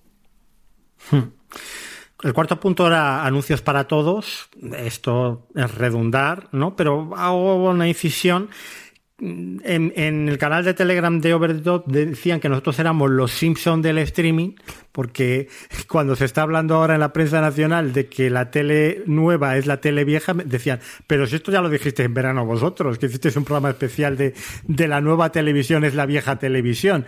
Bueno, pues eh, eh, ojo a esto, ¿no? Eh, estamos hablando de que en un medio plazo los niveles de publicidad serían lo que condicionarían los planes, aparte de la calidad 4 etcétera, ¿no? Pero que todos los planes llevarían publicidad. Ahora bien, cuando hablamos de publicidad hablamos de anuncios, no, hablamos de que probablemente ya en este 2024 empecemos a ver muchos tipos diferentes de publicidad, ¿vale? Publicidad es lo que comentaba Carlos antes, que Carrefour esté asociada a una marca o un streaming. Pero dentro de lo que es la plataforma del contenido podemos tener desde moscas, eh, como las típicas que hay en la TDT de vez en cuando, banners, pre-rolls, los típicos spots durante el contenido, otra cosa que se ha puesto muy de moda en Estados Unidos, cuando pausas la pantalla que te aparezca una especie de anuncio flotante como si fuera un salvapantallas. Y los anuncios son los que van a ir eh, a partir de ahora unidos al streaming, nos guste o no nos guste. Eh, es el mercado, amigos, como decía el señor Rato. Y unos anuncios mucho más localizados y personalizados, mucho más la experiencia que actualmente tenéis en las redes sociales, pensar aquí en Instagram, en TikTok o en la red que habitualmente estéis, más que la tradicional de la televisión en abierto de detergentes y coches a todo el público y a todo el mundo. Es mucho más personalizada hasta, hasta que se haga mm, prácticamente dedicado para ti y todavía no estamos empezando a utilizar la inteligencia artificial para empezar a detallarte y que te hagan un anuncio ya no para tu cohorte o tus gustos, sino a ti personalizado, no te digo con nombres y apellidos, sino con todos los marcadores y identificadores que pueda tener esta gente sobre ti. Sí, ya creo que eh, sobre lo que has dicho al principio, otro comenté también cuando me lo dijiste, de, siempre se ha dicho que en España para que nadie te lea escribe un libro, que nadie lo lee, yo creo que la otra es para que nadie te escuche o nadie lo sepa, haz un podcast que como tal nadie los oye, pues al final nadie lo sabe. Y eso yo creo que también es la nueva alternativa. Bueno, compartir cuenta depende, depende porque, como digo, las reglas del juego han cambiado. Es decir, que tú no pagas plan con anuncios, pues no compartas que eso es cosa de rojos. Pero que ves anuncios, que no pasa nada, hombre, pero que compartas la, cuenta con tu abuela, con tu tío y con tu prima, la de Puente Duro. No pasa absolutamente nada. Nosotros aumentamos la base de usuarios, los anunciantes van a venir mucho más contentos a darnos el dinero y aquí todos felices y comieron perdices. Entonces, pues depende, compartir cuenta. ¿Cuántos anuncios ves? Ya veré yo lo que te dejo de compartir o no, ¿no? Es que el paradigma obvias. lo cambia totalmente. Lo cambia totalmente. Los anuncios cambian totalmente el paradigma. Eh, la vuelta a las licencias de terceros, que esto yo creo que lo podemos pasar un poco más rápido porque ya lo hemos hablado, como Netflix va a volver a ser esa Netflix 2013 y los intereses que hay cruzados para que esto sea así.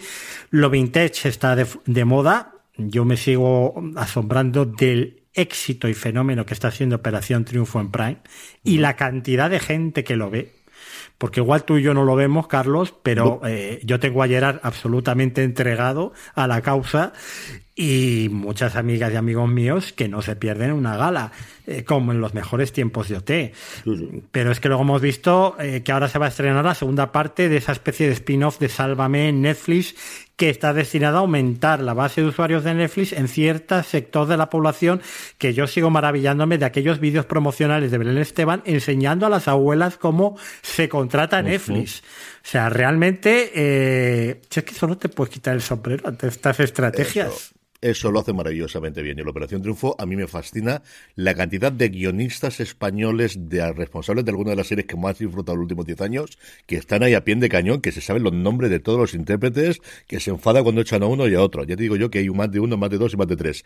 Que por otro lado dices, claro, es que esta gente ve series para mm, trabajo. Me ocurre algo a mí con el deporte. De yo cuando quiero desconectar el cerebro, lo que otra gente hace viendo deportes, pues esta gente lo hace viendo realities y yo lo hago viendo deporte que veo cualquier cosa. Y esa parte la entiendo.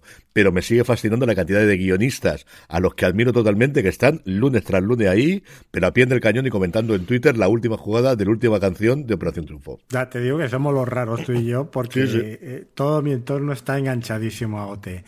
El valor añadido, esto también lo vamos a ver cada vez más. Eh, no deja de ser la estrategia de Prime o de Apple, ¿no? De paquetizar servicios en torno al vídeo. El vídeo es uno más de los servicios. Eso para reducir la tasa de abandono. Esto a, Prime le viene estupendamente porque nadie se da de baja de Prime por lo que puedas necesitar en un momento dado, ¿no? Aunque luego te toque quedarte todo el día en casa encerrado, como me pasó a mí el otro día esperando al repartidor pero Apple sigue siendo muy minoritario, sobre todo fuera de Estados Unidos. O sea, Apple One, ¿quién lo conoce? Aparte de, de, de, de ti, de mí y de los cuatro eh, usuarios de, Mac que hay en España, ¿no? Que, la base no es tan amplia. Bueno, en el caso de Netflix, esto está muy claro. Ellos, ellos siempre lo ven lo más claro y, antes que nadie, ¿no? Explotación del merchandising, realización de eventos, eh, salas donde se estrenan eh, en grandes galas los grandes productos de, la marca, los videojuegos, todo lo que se pueda incluir por el precio de suscripción y que hace que alguien no abandone esa suscripción, ¿no? No estrenan en febrero nada que me interese de Netflix. Coño, pero es que estoy muy enganchado al Gran Cefauto. No me lo puedo quitar Netflix. Pues este sí, es el valor añadido. La apuesta del videojuego por ellos es clarísimo. Eh, se han gastado muchísimo dinero ahí. No sé qué tal les funciona. Han salido varios artículos en los últimos meses. Tienen pendiente de sacar varios de los grandes juegos. Y luego esa creación de las casas Netflix, que a ver qué tal les va como lugar de atracción y como sus eh, otra vía de negocios. Porque al final la que está salvando las cuentas de resultados, lo comentábamos antes, de Comcast hasta cierto punto por la parte de negocio universal y sobre todo la de Disney en los últimos tiempos son los parques de atracciones y en el caso de Disney también los cruceros. Y Netflix a día de hoy eso no lo tiene. Ha tenido pop-ups, sobre todo en Estados Unidos, en la órbita de Hollywood, pero en un sitio permanente donde comprar su merchandising, donde comprar sus cosas, donde comer y donde tener, pues es una experiencia de yo soy fan de determinada serie de Netflix y me voy allí como puedo ir al cine o puedo ir a un centro comercial. El noveno punto era precios más altos. Eh, bueno, pues es que esto va a seguir siendo así. El streaming va a seguir subiendo de precio. Sube todo, pues eh, el streaming igual. Apple no debería de subir este año precio, pero como lleva dos años seguidos subiéndolo, a saber, a saber que hay que pagar el, el I D de las Vision Pro. Entonces, pero bueno, yo me parecería un poco aventurado subir la cuota con la base de usuarios que tienen. Netflix, recordemos que tiene previsto, eh, tiene pendiente un ajuste de precios aquí en España al alza.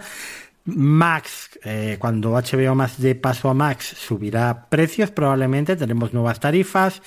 Disney Plus, yo ahí sí que pondría normalmente la mano en el fuego de que las acaba de subir en noviembre y que en 2024 no debería de subirlos.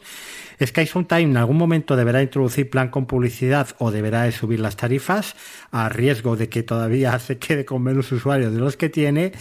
Eh, Prime se supone que con la inclusión de publicidad no tocaría las cuotas de Prime. Movistar Plus parece que hizo aquel globo sonda a finales del año pasado de que iba a subir 3 euros. Se lo han pensado mejor, lo han dejado en 14 y yo creo que muy juiciosamente, porque incrementar a los pocos meses de sacar un servicio un 20% el precio no es la mejor de las estrategias. Y Filmin, ahí está, 7,99 al mes desde hace cuatro gobiernos. Entonces, no, en algún momento tendría que subir las cuotas de Omar Ripoll, pero es filming. Esto es otra cosa. Esto funciona no sé. con, con, subvenciones de fondos europeos sí. y con el fondo de inversión que tiene detrás. Ellos hacen los números, ven lo que les sale, están metiéndose mucho en la patita de la distribución de cine, ya no solamente eso. A mí de cada cuatro notas de prensa que me llegan suya, una es sobre estrenos de salas de cine que van a hacer de productos suyos. Y yo creo que eso es lo que les está dando esos ingresos adicionales. Y Max sí que sabemos que desde luego la tarifa exclusiva o premium, si queréis, va a ser más cara, van a compensarla con una tarifa barata con anuncios que hasta ahora no teníamos, evidentemente. Y para acabar estas previsiones, datos para todos. Eh, Netflix abrió el melón sí. y yo creo que de forma más limitada, eh, los demás solo van a dar los datos que les interese porque no son Netflix, básicamente. Pero bueno, estamos teniendo datos de Percy Jackson de Disney Plus prácticamente todas las semanas, que no deja de aumentar el número de espectadores. Eh, los de Echo, esos creo que no creo que los los den, precisamente. pero sí que yo creo que vamos a tener más datos de los que teníamos el año pasado. Y que todo lo que pueda ser eh, positivo para publicitar el servicio se va a poner a disposición de, de la prensa y del público en general. Sí, ahí yo creo que va a ser la presión en Estados Unidos de que Netflix lo da y vosotros no lo dais, cada vez va a ser más complicado de aguantar por determinada gente. Y yo creo que tienen que abrir, lo que pasa es que abrirse el kimono ahí es hacer una comparación terriblemente horrenda, porque Netflix, mm, siendo la primera, ha decidido poner las cosas que a ellos les interesaban más. Y claro, es muy complicado poder competir de lo que ellos tienen, que son horas globales cualquier otro medio. Puede dar porcentajes, puede decir lo más visto, pero claro, que lo más visto en tu plataforma a lo mejor es la, mm, el mismo volumen de visionados a nivel global que tiene la, la producción número 10.000 del listado de Netflix. Esa es la parte de la que yo creo puede ser más complicado. Eso es lo que eh, José Luis analizó a nivel global y yo, como os decía antes, por segundo año consecutivo en Alicante Plaza, publiqué un artículo yendo plataforma por plataforma, viendo lo que yo decía que eran mis deseos. Siempre hago dos, igual, bueno, siempre, los dos años estos he hecho dos. De hecho, hace dos semanas en el, mi artículo del domingo lo que hice fue analizar cómo había ido el 2023, las previsiones que había hecho y cómo quedaba después. Y estas son las cosas que más o menos me dado por escribir de distintas plataformas. No están todas, por ejemplo, Filming tampoco tenía ninguna cosa, lo que te ha ocurrido con el precio, muchas más cosas que aumentar. Tampoco hay una apuesta muy clara por la producción propia, que comenté la semana del año pasado sí, pero a día de hoy no sabemos. El caso es que me he quedado con una, dos, tres, cuatro, cinco, seis, siete, ocho y nueve en total.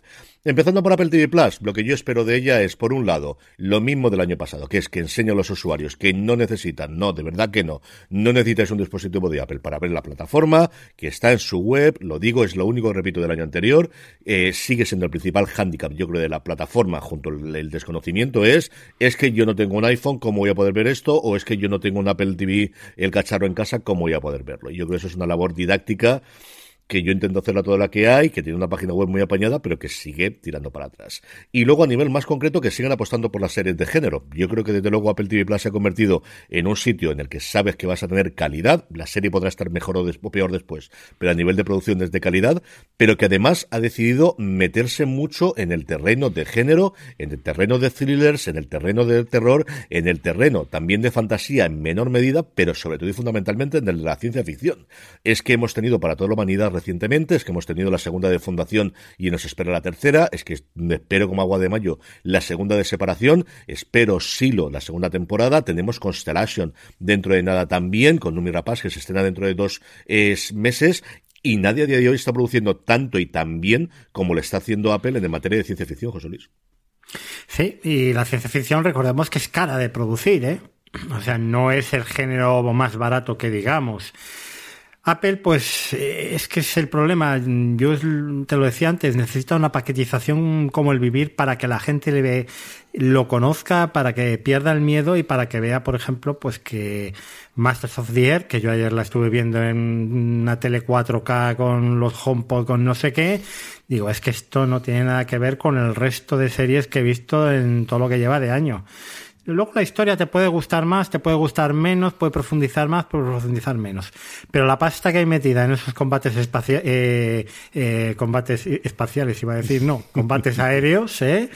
es, eh, vamos, yo de hecho eh, tendré que escribir reseña y la primera idea que me viene es, probablemente la historia es la más floja, visto los primeros episodios solo, em, pero en cuanto a medios, en cuanto a espectacularidad, está por encima de Pacific y de Band of Brothers es apabullante y desde el minuto 5, 20 segundos. Porque más, si veis el corte que ha puesto en YouTube Apple, ve justo el momento en el que ya empiezan las primeras batallas aéreas, que es una batalla, bueno, realmente una labor de reconocimiento que hace uno de los protagonistas, porque tenemos 5 minutos de introducción de la preparación y ya nos metemos en el aire. Nada, es apabullante, es que es sencillamente alucinante. En A3 Player, yo le sugería y le decía que apuesten por series documentales que tienen mucho acceso, yo creo que siendo ellos quien son y con el respaldo de Planeta y con el hecho de ser a tres media eh, a muchísima gente de la que pueden hacer series documentales. Tino Casal a mí me supo a muy poco la serie. Yo comenté en la, la análisis que hicimos en Premier que era más un programa que una serie documental, cuando se están haciendo grandísimas series documentales en nuestro país, especialmente Movistar Plus. Todo lo que están haciendo 100 balas. Por ejemplo, Israel del Santo, hizo, hablando de música, con Lola, pero lo hizo anteriormente con El Palmar de Troyas. O lo ha hecho recientemente Eulogio Romero con ese Matar al Presidente. Eso yo creo que la gente de A3 Media tiene tiene medios, tiene capacidad y hay historias e ideas a día de hoy para poder hacerla. Y yo creo que es un tipo de producto que podría funcionarles muy, muy bien. Y luego que sigan licenciando sus series a Netflix. Es decir, no hay serie de Antena 3 que no se coloque posteriormente en el top 10 de Netflix. Y sea para el run run internacional, sea para poder recaudar parte del dinero que se han gastado en la inversión, que están produciendo muchísimo, que por debajo de Netflix y posiblemente Movistar Plus son las terceras, y sabiendo que tiene esa segunda vida, Cristo y Rey ha estado nueve semanas en el top 10 de Netflix. Todas las que tienen ellos les funcionan tremendamente bien. Es una cosa que me parece alucinante y bueno, pues, pues esa es como tienen que vivir en los próximos tiempos. Bueno, pues es que es muy encomiable la labor que está haciendo por la afición española a tres player, que no es Movistar Plus y no tiene el músculo de Movistar Plus, ¿no? Mm. Y está haciendo series que si no se habla más de ellas es porque no deja de ser una plataforma minoritaria, porque la gente le sigue asociando esta marca con Antena 3 Televisión, que es otra cosa muy distinta. Y bueno, pues yo me gustaría que creciera un poco más. Eh, y que fuera un poquito más conocida, ¿vale?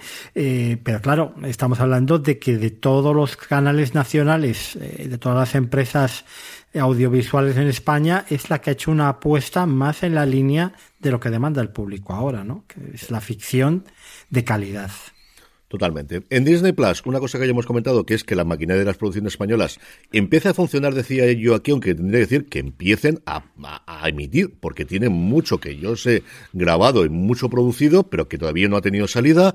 Hemos empezado por Cristóbal Malenciaga, ya hemos tenido el anuncio en marzo de que nos llega la serie de los Sánchez Cabezudo. Sé que tienen muchas más cosas, como te digo, no para pendiente de anunciar que se empieza a rodar, sino ya rodadas, y ahí tenemos un vacío mm, que no sé qué ocurre a nivel interno. Entiendo que esto al final siempre es muy complicado, pero que tienen que tirar para adelante. Y luego a nivel internacional, ¿qué ocurre con Marvel y con Star Wars? Aquí la cosa se va mucho más allá de lo que pueda ser Disney Plus. Creo que es un problema a nivel global de la compañía de qué va a ocurrir con las películas de sus dos grandes franquicias, la que especialmente Marvel y en menor medida Star Wars les ha mantenido los beneficios en los últimos 10, 15 años. Eh, Echo, pues pasó sin pena ni gloria al principio, eh, como había ocurrido con Invasión Secreta. ¿Qué pasaría si? Pues yo creo que al final, como toda la serie de animación, se ven menos. De Acolyte, tengo muchas ganas de verla, pero aquí tienen un pifostio bastante, bastante gordo que están viendo cómo pueden encauzar los próximos tiempos. Aquí el problema gordo es Marvel. La de Marvel, que ha sido la última película en cine, mm, la taquilla ya fue un fiasco absoluto Eco, yo creo que todos los que la hemos visto mm, hemos llegado a la conclusión de para qué la han estrenado y de esta manera, tan recortada además como está la serie. Y es que la serie, los productos de Marvel anunciados para este año no apetecen absolutamente nada, empezando porque no va a haber ni un solo estreno en cine por primera vez en años de Marvel si quitamos Deadpool 3, pero bueno, que esto viene de la parte de Fox, casi más de la parte de Marvel. Star Wars es la otra cara de la moneda. Las series están funcionando muy bien todas, por lo menos las últimas. los proyectos anunciados, tanto de Acolyte como de Skeleton Crew, son atractivos y el cine lo van a reflotar, por lo que parece, con Filoni a la cabeza a raíz o a partir de los éxitos de las series de televisión. Y ahí tenemos la película del Mandaloriano y de Grogu, que va a ser la siguiente película de Star Wars para jugar sobre seguro, ¿no?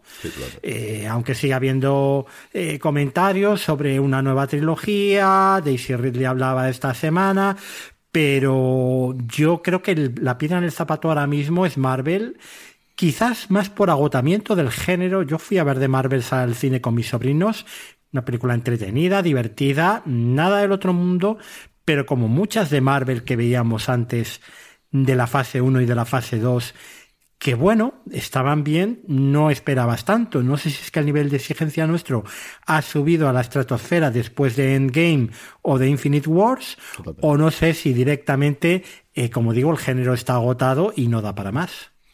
Sí, la que tiene que arreglar más inmediatamente es esa. Yo creo que Star Wars por cómo han funcionado en Disney Plus hasta recientemente y porque al final, después del cierre de la trilogía nueva eh, con tan mal sabor de boca, yo creo que tienen más margen para poder hacerlo y que Filoni realmente tome las riendas, pero no se puede permitir tener unos fracasos de taquilla como están teniendo las películas de Marvel, mientras las películas de Marvel sigan costando lo que cuesten. Otra cosa es que de repente ahora peguen el tijeretazo y cuesten 60 millones, pero no parece que estemos en ese mundo.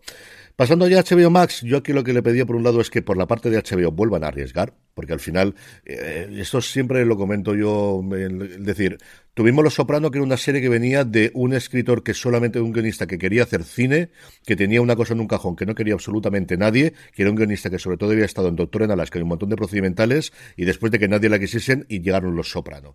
Luego, a partir de ahí, la sucesora de Los Soprano iba a ser en su momento muchas de las grandes producciones con gente que tenía, especialmente Boardwalk Empire. Y no, la sucesora fue Juego de Tronos. Y luego Juego de Tronos, su sucesora iba a ser cualquiera de los spin-offs de Juego de Tronos. ¿Y cuál fue la sucesora? Succession, de un escritor inglés que venía de hacer de Zico Fit, que venía de trabajar haciendo comedia fundamentalmente, y esa ha sido la gran serie de los últimos cinco años de HBO, porque la sucesora siempre ha sido una serie de apuesta por alguien con pedigrí creativo, pero que nunca había tenido un gran éxito. Y cuando uno mira lo que nos va a llegar en el 2024 y 2025, confirmado a día de hoy, ya hemos tenido True Detective, una marca conocida por ellos, es cierto que una creadora nueva como es Israel, pero que al final tienes a Jodie Foster de protagonista, temporada nueva de La Casa del Dragón para este año, temporada nueva de Euforia para el año que viene, igual que de Last of Us y de The Wild Lotus, y las miniseries que tenemos, que casi todas son miniseries, son una, una protagonizada por Kate Winslet, que más que jugar con sobre seguro, que que te protagonicen HBO una serie sobre Kate Winslet es complicado, y la otra por Robert Downey Jr. Nuevamente tampoco vamos a descubrir a este hombre a estas alturas. De franchise es quizás lo más novedoso que podría funcionarles, la que más alma tiene o la que más capacidad tendría de tener una nueva o distintas temporadas y que no sea miniserie, pero no deja, ser, deja de ser la segunda nueva serie de Armando Iannucci, después de ese fracaso que fue eh, Avenue 5, de la que nadie quiere recordar, después de hacer VIP, que fue una de las comedias que mejor le ha funcionado. Es decir, no tiene, más allá de Isa López, para hacer una cuarta temporada de True Detective, esa apuesta que yo echo mucho de menos en esta nueva temporada o en esta nueva etapa de HBO. Y luego, a nivel nuestro doméstico y patrio, que aclaren qué van a hacer con la producción española. Se ha marchado Miguel Salvat de la compañía, se ha llegado Albert Carulo, los tres primeros eh, proyectos que van a lanzar son tres realities, uno con la gente vestida, otro con la gente con poca ropa y otro con la gente desnuda, ese es fundamentalmente cómo funcionan, y no sabemos absolutamente nada de la ficción, empezando por si va a haber tercera o no, eh, tercera temporada o no de 30 monedas. Y eso algo deberíamos conocer dentro de nada. Yo solo te diré que el estreno estrella de febrero de HBO Max es una serie de, FX, mm. de la cual mantiene derechos. Mm. Como el Feud. Eh, yo a mí es la, plataforma ahora mismo que más me preocupa y ya no tenemos los números de Warner Discovery, que eran los que yo más ganas tenía de ver, pero es que realmente eh, esto está convirtiéndose en Discovery, no en HBO, ni en Max, ni en nada. El anuncio de los tres realities en España ha sido comentadísimo aquí en España, porque claro, hemos pasado de tener una producción propia de HBO, que es la cadena que viene de hacer Patria, ¿eh? Y de repente aventuras en pelotas. Eh, o sea, ¿qué es esto? Por favor. Eh, bueno, pues vamos a ver. Pero es que el problema lo tiene la empresa madre. Aquí no podemos achacar de que es la filial española o tal.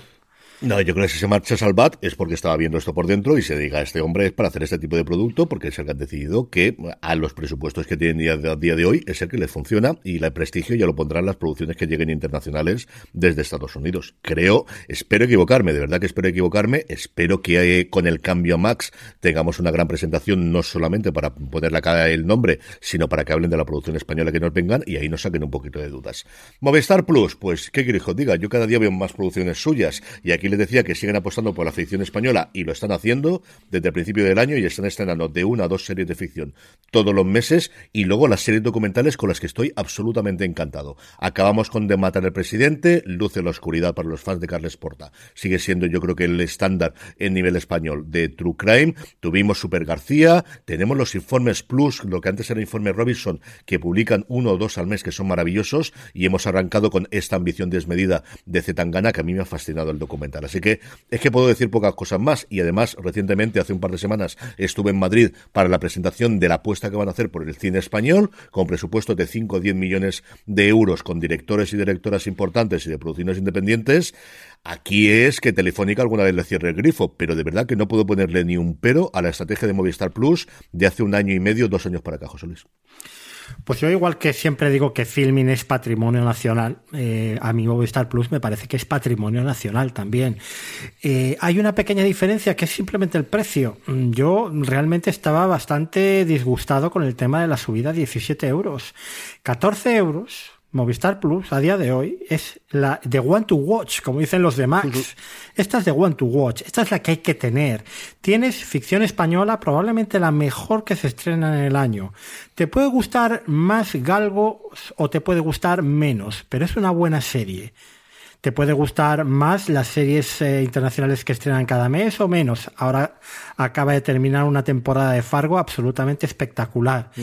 Pero es que luego tienes el estreno diario de cine que vale, no todos son películas para ganar el Oscar, pero es un estreno diario de cine. Tienes un, un, muestrario de todos los derechos deportivos prácticamente que existen en España en cuanto a fútbol, baloncesto, lo más importante. Eh, tienes ficción documental, como comentaba Carlos. Tienes los canales lineales de cable de toda la vida para el que le siga prefiriendo ver esas series procedimentales, NFIs de este tipo, que hay gente que es lo que disfruta. Se ven mucho, eh, Es que tienes una oferta por 14 euros que es imbatible. Sí, sí, totalmente. Por 17, ahí ya, fíjate que solo son 3 euros de diferencia, pero hay que pensárselo, porque por 17 hay muchas cosas ya. Pero 14, mm, es que yo la gente que lo tiene, nadie se da de baja la gente que prueba Movistar Plus. Porque es lo que decimos siempre el valor añadido. Siempre hay algo que ver. Eso que ha conseguido hacer Netflix mm. y que ellos buscaban, que Payete buscaba replicar con esta apuesta nueva de Canal Plus, lo han conseguido. Igual no te gusta la serie que estrenan este mes en Movistar Plus. Pero igual sí que te interesa ver el partido de Champions todas las semanas. Y aquí sí que tienes al Atlético, al Barça o al Madrid rotando una semana u otra. Entonces, esto es lo mejor que se podía hacer en una plataforma española y lo están haciendo. Y a un precio competitivo que si encima tienes o dos, eh, te sale por 12 euros al mes, como en mi caso. Yo es con diferencia lo que más veo, y yo estoy lo que tengo el full equip, pero al final, eh, por lo que te comentaba antes, de siempre están emitiendo algún partido, y si no puedo ver algún partido de la madrugada anterior de la NBA que tenga, y mira que tengo además el League Pass, ahora llega el Seis Naciones, ahora pasa otro, es decir, los aficionados al deporte, de jueves a domingo tengo el campeonato de golf. Para quitármelo, es lo que más veo. En Netflix, las dos cositas ya lo he comentado, que diversifican sus fuentes de ingresos, que es esa cosa que siempre tienen atada al cuello de cómo se nos vaya mal el mundo del streaming, no tenemos otra cosa a la que recurrir, y el deporte directo, que ya tenemos claro que en esto se van a meter sí o sí este año, José. Sí, y lo de la lucha libre es la avanzadilla y van a seguir haciendo probaturas y en un momento dado si ellos ven que les funciona, pues ahora mismo tienen el dinero, tienen el dinero para comprar derechos deportivos y probar. Mm, tampoco creo que lo necesiten, ¿eh? necesariamente, en estos momentos. Pero mm, es lo que les queda, por, por, el palo que les queda por tocar. Ya sabemos que Netflix no deja ningún palo por tocar al menos probarlo o aprobarlo.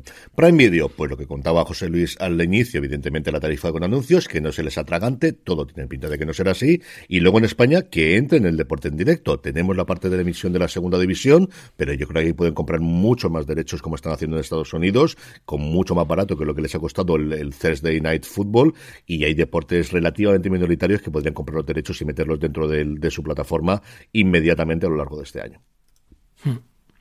Sí, Prime Video, mm, yo sigo diciendo que lo mismo que la estrategia es impecable, sigue teniendo un problema de identificación del tono de las series.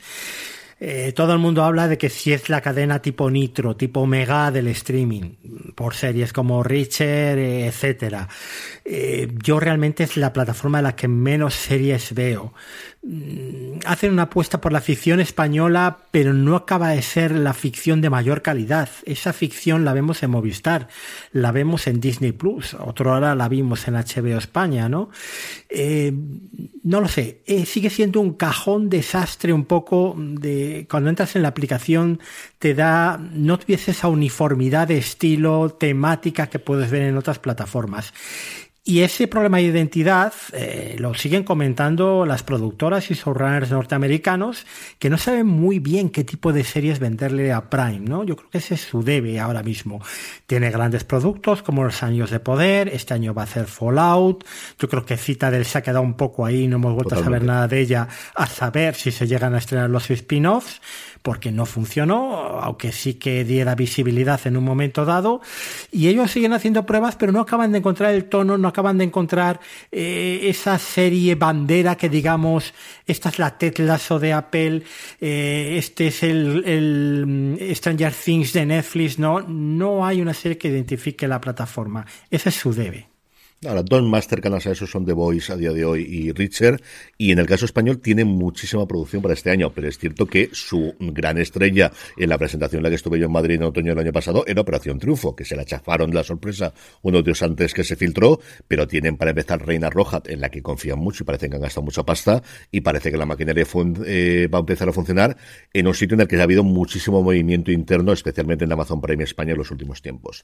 RTV Play, pues por un lado, el que la gente descubra en la plataforma, que tenemos ahí muchísimo mm, contenido histórico de Radio Televisión Española. Lorenzo Mejino este viernes precisamente le dedicaba a Cañas y Barro, que mm, teniendo la posibilidad de verla, la había vuelto a ver ahí dentro, y tenemos grandísimos clásicos que la gente puede ver y que no tenemos que estar siempre atratados a la novedad, algo que yo creo intentar este 2024 hacer también desde fuera de series. Estamos mirando la fórmula de hacerlo, pero recuperar que gracias al streaming tenemos posibilidad de ver cosas y, y grandísimas joyas a nivel internacional, pero también locales, y luego que apuestan por una producción propia que distinta yo creo que esto no es Suecia, es una gran, gran marca o una gran eh, muestra de cómo se puede hacer una serie de RTVE, pero que no va para el abierto, sino que va directamente para el streaming y ahora que tenga continuidad, porque al final dinero lo tiene, porque les ha llegado mucha pasta de fondos europeos para poder hacer estas inversiones, José Luis. Sí, y al final es la tele que pagamos todos, es una plataforma que la siguen mejorando, que está muy bien, que tiene grandes series internacionales. Yo tengo ahí, precisamente hablando de recuperar clásicos, Line of Duty, preparada para ver en, en, televisión española. Lo que pasa es que luego al final tiras de estreno, porque al final haces un podcast y porque la gente lo que quiere escuchar es novedades. Esto pasa como me pasaba en los juegos de mesa que la gente lo que quiere es la novedad. No me hables del Concordia, que ya sabemos que es muy bueno. No me hable usted de, de los juegos de toda la vida, hábleme de lo que se acaba de poner a la venta. Es la dinámica en la que estamos metidos, desgraciadamente, pero en RTV Play tenéis series creo que habían metido ahora todas las criaturas grandes y pequeñas, estaba en, My Skin, series de hace dos años eh, muy buenas y que para el que no vaya pegado a las novedades, ahí las tiene gratuitas y a una muy buena calidad además.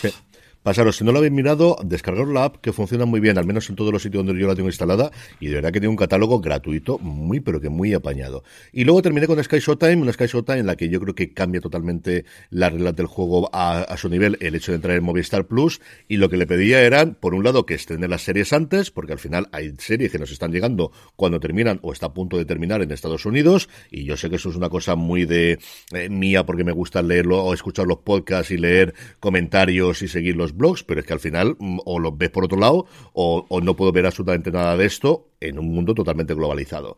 Y en concreto que estén en la serie de Peacock, que al final casi todas las que se estrenan en Paramount Plus llegan a la plataforma aquí en España, pero las de Peacock es casi más sencillo que no se estrenen aquí que se estrenen dentro de que, que se estrenen una cadena, una tercera plataforma que, que se estrenen en Sky Showtime, cosa que a mí me sigue alucinando a día de hoy.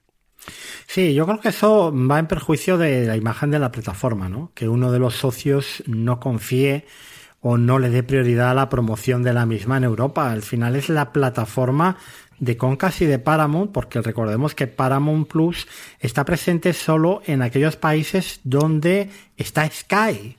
Y Sky no deja de ser Concas. Mm. Pero en el resto de Europa tenemos Sky Showtime, que es como esa hermana pobre, donde sí que Paramount mete absolutamente todo lo que tiene, incluido Showtime, pero es que Peacock no. Eh, es verdad que esto parece que lo van a empezar a enmendar. Se habla ya del estreno de Oppenheimer y de The Holdovers aquí en Sky Showtime para este año, que son dos de los grandes éxitos. Uno es de Universal, otro es Focus, que es una filial. Eh, pero bueno, mm, eh, tiene que haber una apuesta clara por parte de, de aquellos que, son los propietarios. Si prefieren vender las series a otra plataforma, mm, poco valor le están dando. Y una última cosa sobre Sky Showtime, yo que soy muy aficionado a la ficción británica, me gusta mucho ver dónde van a parar esas series de la lista, por ejemplo, de Lorenzo Mejino, de todos los años de diciembre, dónde acaban estrenándose, ¿no? Eh, tradicionalmente aquí en España van a Filming o a Movistar Plus, pero la sorpresa es que este año y además, como muy en silencio, están yendo a Sky Showtime. O sea, Sky Showtime está estrenando, por ejemplo, The Long Shadow, que la ha estrenado en absoluto anonimato. No estaba ni en el calendario de, del país, no estaba en ninguna nota de prensa, absolutamente en ningún sitio. Yo solo lo había leído en Mundo Plus y al final pensé que era, pues yo qué sé, algunas cosas estas que escriben en el foro y que ellos la toman como, como cierta, pero yo tenía mis dudas. Pues el día 21 ahí estaba puntualmente sin anunciarla a nadie de Long Shadow, que como digo es una de las series del año en BBC. Está anunciada eh, The Lovers, pero esta es más normal porque es de Sky. Entonces, mm, eh, Filming no está estrenando de momento tanta ficción británica como suele ser habitual. De hecho, The Long Shadow estuvo en serializados, con lo cual lo lógico es que hubiera acabado en Filming. Y es Sky Showtime la que está haciendo esta apuesta por la ficción británica para, de alguna manera, engordar el catálogo, que yo no me parece que el número de estrenos sea tan escaso al mes, de verdad. No, yo creo que tienen una buena plataforma, le faltaban suscriptores y yo creo que Movistar le va a servir muchísimo. Así que, pues esto ha sido repaso de lo que esperamos del 2024 y lo que deseábamos a cada plataforma, una por una, de aquí el año que viene, pues analizaremos y comentaremos qué lo ha ocurrido. Vamos ya con las preguntas de los oyentes. José Luis, le, hacíamos eh, y nos preguntaba mucho sobre el tema de los anuncios, mucho sobre el tema de los dineros y sobre el tema de los anuncios. Bir L nos preguntaba cómo creen que va a cambiar el escenario del streaming el hecho de que Prime Video ponga a sus suscriptores compulsivamente en el plan con anuncios y sobre esto mismo, ¿deberían cambiar los guiones para tener espacio para los cortes con un mini cliffhanger tal y como se hacía antes? Pues obviamente sí, Obviamente sí, esto lo vemos en la serie de Taylor Sheridan en Sky Showtime barra Paramount Plus, porque son series que se pasan primero por cable y tienen su fundido en negro para la publicidad. Lo vemos en todas las series de Sky, eh, típico también británico, con esa especie de foto fija cuando se va a publicidad con el logo de la serie pero deberíamos de tenerlo para que no interrumpan la experiencia de visionado dentro de lo que cabe, ¿no? La televisión siempre ha sido así. ¿Quién nos recuerda aquellos fundidos en negros de perdidos cuando nos íbamos a publicidad en medio del capítulo y te quedabas con la, con el, con el culo torcido, ¿no? Y, en cuanto a si va a cambiar el escenario, creo que lo hemos dejado claro en el programa de hoy, completamente. Es que estamos jugando, estamos jugando a la OCA y ahora jugamos al parchís. Son dos juegos completamente diferentes. Sí. Yo, Star Trek también lo tiene porque lo emitía una cadena canadiense en lineal los, las series y también lo tenía. Y eso es algo que murió con Netflix. O sea, yo recuerdo de, creadores cuando Netflix le decía de olvidaros de hacer eso, lo que tenéis que hacer con muchos cliffhangers al final, pero se va a reproducir el siguiente episodio. Eso es lo que acabo con aquello y lo vamos a recuperar porque todo vuelve, como llevamos comentando, desde que empezamos a hacer FDS Over the Top. Javier Almen nos decía, los españoles somos, y voy a decirlo directamente, tan tontos que queremos pagar por ver anuncios en las plataformas por ahorrarnos cuatro euros es que no nos va a quedar más remedio. O sea, es que no es que si somos tontos o listos. A día de hoy, cada uno tiene su economía, cada uno eh, tiene, hace sus cuentas y hay gente que cuatro duros pues supone la diferencia entre muchas cosas en la economía familiar, ¿vale? Porque todo depende de la nómina que tenga cada uno o de lo que ingrese en casa. Pero es que estamos diciendo que de aquí a dos telediarios es que la publicidad la vas a tener sí o sí, pagues lo que quieras pagar. ¿Cuál va a ser la diferencia entre la tele normal y esto? Pues la calidad de las series mismamente, o el ver las cosas primero aquí. Pero publicidad, la tele de toda la vida de Dios se ha financiado con publicidad desde las primeras emisiones de John Logie y esto que creíamos que lo habíamos dejado atrás, pues era un, un espejismo. Entonces, tanto los tontos como los listos, como todos, vamos a pagar por ver anuncios, no os quepa la menor duda. Yo creo que es parte del dinero, es parte de mentalmente el ya estoy suscrito a demasiadas cadenas, el si me lo dan por este precio, pues entonces lo asumo, es una mezcla, pero los datos son los que son. Es decir, el crecimiento que estamos viendo en Netflix y que estamos viendo en el resto de las plataformas es que es así. Sea por ahorrarte, por no ahorrarte, por no complicarte o lo que sea, el caso es que al final realmente las suscripciones van por ese camino. Y por último, Alejandro Goulart nos decía que yo creo que el secreto de los anuncios estará en que estos sean de tu interés y divertidos. Me explico. Yo venía a Hulu con Disney sin anuncios porque eran insoportables el solamente tener anuncios de medicinas aburridas. Cuando iba a darme de baja en pico para no dejarme ir, me dio un plan de dos dólares por un año, pero como anuncios y honestamente me parece, parece publicidad del Super Bowl que provoca verlas todas. ¿Qué opinan ustedes? Bueno, es que la calidad de los anuncios no depende de la plataforma, depende de los anunciantes. Eh, es que esto mm, eh, no es controlable por, yo creo, por, no sé, vamos. eh, las empresas son las que se encargan de dar los anuncios a las plataformas, no las plataformas las que filman los anuncios. Pero al final depende, yo creo, de la cartera de anunciantes que tengas. Yo aquí Eso lo que puedo contar es. eso sí, claro, eso sí. Yo los anuncios de cuando veo un partido de béisbol estoy hasta las narices porque cuando tienen cartera siempre es el mismo cuando tienen anuncios y si no son cortes. En cambio, cuando yo he estado viendo un streaming con alguna plataforma americana, los anuncios en los partidos de fútbol americano pues son anuncios de Super Bowl y no digo que todos me gusten, pero a mí los de comida, como me gusta la comida, aunque me hagan eso y me entra hambre, me gustan verlos. Ah, bueno, es claro, una gilipollez y yo lo confieso, pero Eh, me ha es pasado. Esto que Y- comenta Alejandro a mí me ha pasado. Y en televisión Castilla y León, en, en los informativos, el anuncio es el tanatorio. Ya ves que estás comiendo, ya ves tú qué cosa más alegre. Pero eh, vamos a ver, em, sí, dependerá de la cartera de anunciantes. Entonces, bueno, ¿quién va a tener los mejores anuncios? Pues el que tenga la mayor base de usuarios. Donde va a querer ir la Coca-Cola y donde va a querer ir la Pepsi o Nike o el que sea. Eh, ¿Qué va a quedar para el cable o la televisión lineal? Pues igual, desgraciadamente, el anuncio de Viagra que, que comenta Alejandro, ¿no? Sí, mm, pero bueno, claro, mm, no depende tanto de las plataformas, sino de lo que le dan los anunciantes. Claro, ¿qué te da Pepsi y qué te da el tanatorio Salvador de Valladolid? Pues cada uno en la medida de sus posibilidades, ¿no? Totalmente. Nos quedan dos secciones como siempre. Primero la encuesta del mes, os comentamos los resultados del mes pasado, mejor dicho, del último programa del 2023, que era que Conglomerado había tenido un mejor 2023, Netflix un 75%, Apple un 20%, Amazon un 5% y Disney 0%. Nadie. Un año horrible, como todos preveíamos, para Disney. Este mes, José Luis, la encuesta que podéis completar, ya sabéis que podéis complementar en Spotify, que nos permite hacer estas encuestas. ¿Cuál es? Pues la encuesta es muy sencilla. ¿Ha ganado Netflix las guerras del streaming? A, sí, y desde hace tiempo ya. B, no, aún queda mucha tela por cortar. C, pero hubo una guerra. La encuesta, como os digo, del mes la tendréis disponible para poder completarla en Spotify. Vamos a ver si también la pongo en el grupo del Telegram o alguna cosa por el estilo. Voy a implementar con el resto de las de los lugares, así tenemos más lugares donde la gente nos pueda contestar a las encuestas del mes. Y terminamos, como siempre, José Luis, con las recomendaciones. Pues en primer lugar, Cristóbal Valenciaga. Mm, Como digo, es la serie que hasta ahora más me ha gustado de lo que he visto este año. Eh, ya he visto unas cuantas. Eh, el viernes que viene publicaré un poco ese resumen de series. Y Cristóbal Valenciaga, que lo fácil habría sido hacer un biopip al uso, mm, algo que hubiera narrado de forma lineal la vida de ese niño que empieza en Guetaria cosiendo, que luego alcanza la fama, no realmente arranca ya con la Casa Valenciaga funcionando en París, porque se centra, por lo que hace grande a estas historias, que es cuando se centra en un tema universal, partiendo de la figura en la que trata.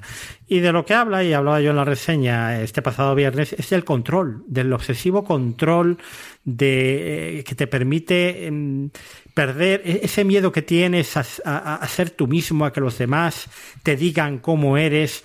Eh, bueno, pues el perfeccionismo al final es eso, ¿no? En tu propio mundo, en tu propia creación, ser lo que tú no ves que eres en, en el, en- para los demás o como a ti te gustaría ser. Eso lo refleja muy bien Cristóbal Valenciaga, habla todo el rato de esa obsesión, de ese control, de lo que es la competencia también, de cómo unos se necesitan a otros, tanto Dior a Valenciaga, Valenciaga a Dior.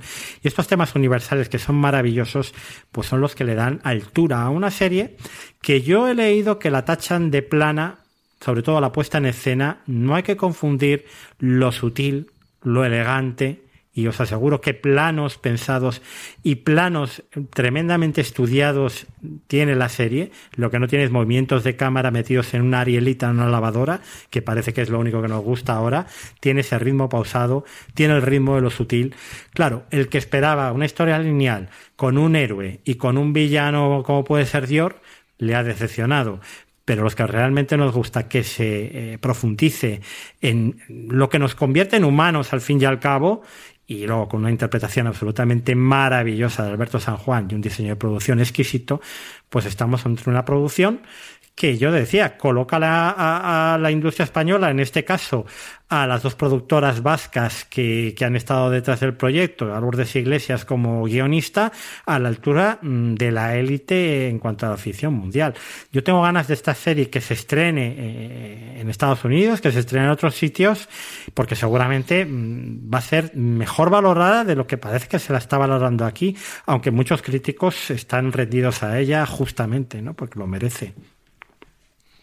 Totalmente. Y luego el artículo lo has comentado varias veces más, que es este de Bill Mechanics para, sobre Paramount Global, ¿no? Sí, Bill Mechanics es eh, uno de los productores más legendarios de cine de Hollywood. Ha estado en Paramount, en Disney, en Fox, ahora está en Pandemonium. Él fue el responsable en los 90 de hacer mm, de Disney Home Video el negocio mastodóntico en el que se convirtió la comercialización en VHS de los clásicos de Disney. Y en los tiempos de Fox, pues es que eh, ganador del Oscar, eh, por Braveheart, por Titanic, responsable de grandes blockbusters como Independence Day. Es una voz autorizada en Hollywood y en una carta abierta que publicaba Deadline pues eh, el 4 de enero, o sea, muy a principios de este año y que causó bastante revuelo, pues él defendía la postura de no seguir agrupando estudios, eh, hacía un llamamiento a Sally Reston para que considerara la oferta de Skydance y luego hablaba de David Zaslav como creo que yo no he leído a nadie poner a caldo a un tío como le pone eh, eh, Bill Mechanic hablando de un completo inepto que ha llevado a la ruina a, Warner Brothers con la fusión de Discovery siendo absorbida por Discovery. Aunque él pone el acento en que ya ATT eh, se había medio cargado la empresa y, que lo que busca es fusionarse con cualquiera para reducir deuda a costa de, reducir el volumen, de echar gente, eh, es decir, de ir fagocitando empresas y, y, quedar un estudio. Entonces él hablaba, pues eso, de, un canto a la pluralidad, apelaba a la Comisión de Competencia norteamericana para que esto no lo permita y como digo, es una carta que ha tenido muchísimo, muchísimo, muchísima repercusión, ha levantado mucho ruido y que yo no digo que a Sally Reston no la haya influido a la hora de ir decantando el barco hacia, hacia el tema de Skydance.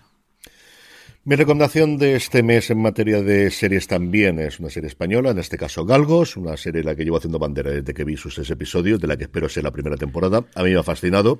A mí es la serie española que más me ha gustado después de Crematorio y de Ar de Madrid. Y luego dándole vueltas a esto, porque comentaron, es que creo que es una mezcla de las dos. Creo que tiene las sagas familiares que llevamos viendo en televisión desde que la televisión es televisión, con un humor muy propio y muy nuestro. ¿Es la Succession española? Sí. Para mi modo, yo creo eso que es gente de la que le tira para atrás y esa comparación les mata. A mí me pasa justo lo contrario. Creo que es mucho mejor y mucho más cercana para nosotros. Y José Luis, yo digo yo que es justo de la otra parte contraria. A mí me ha fascinado.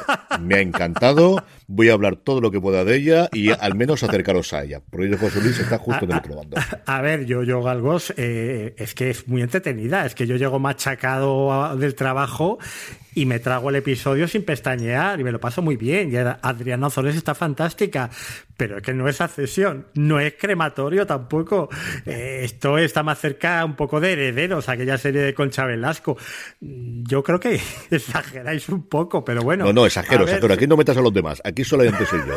O sea, el que tiene la bandera en esto, ya te digo yo que soy yo. No hay, es, hay mucha más gente en tu bando que en el mío, cosa que me da exactamente igual. Es que, ojo, eso no quiere decir que Galgo sea una mala serie, que no lo es, que yo me lo paso muy bien, ¿eh? viéndola, y me parece que, que, está muy bien hecha y que tiene grandes actores, que las tramas son, eh, está muy bien escrita, la serie, pero claro, eh, Carlos, bueno, pues está muy emocionado. ¿Qué le vamos a hacer? Oye, yo me cada emociono. Cual le da por lo que le da y yo aquí, ya os he dicho, hemos entrevistado además, hablando precisamente de entrevistas, porque entrevistamos esta semana pasada a Félix Vizcarret, al director de los dos primeros y los dos últimos episodios de Galgos en las entrevistas que estamos haciendo allí donde podéis escuchar FDS de Top en Gran Angular. Y la semana anterior entrevistamos a uno de los tres directores y los tres de los cuatro guionistas en este caso de Cristóbal Valenciaga, José María Guenaga y de las entrevistas disponibles allí y también en el canal de YouTube, en youtube.com barra fuera de series si queréis vernos las caras. Y en cuanto a artículos, mi recomendación es un artículo que escribía Robbie Whelan para el Wall Street Journal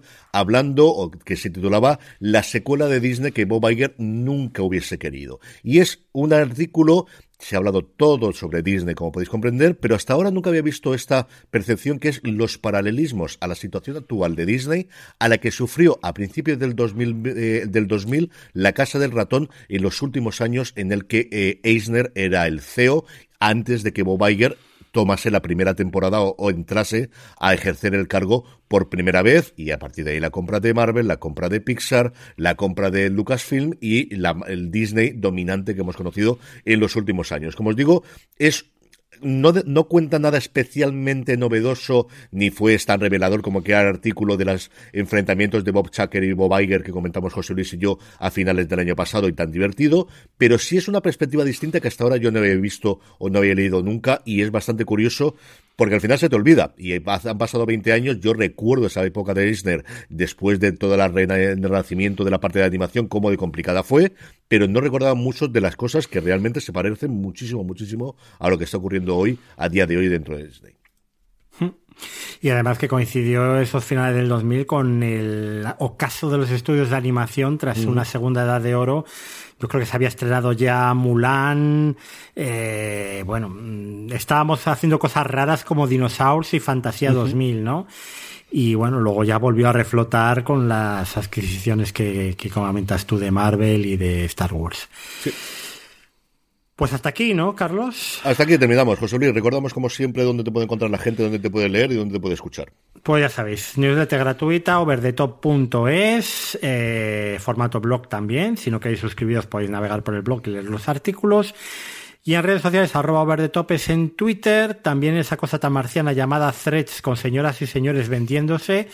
Y eh, en Mastodon, Mastodon, eh, masto.es barra overdetopes.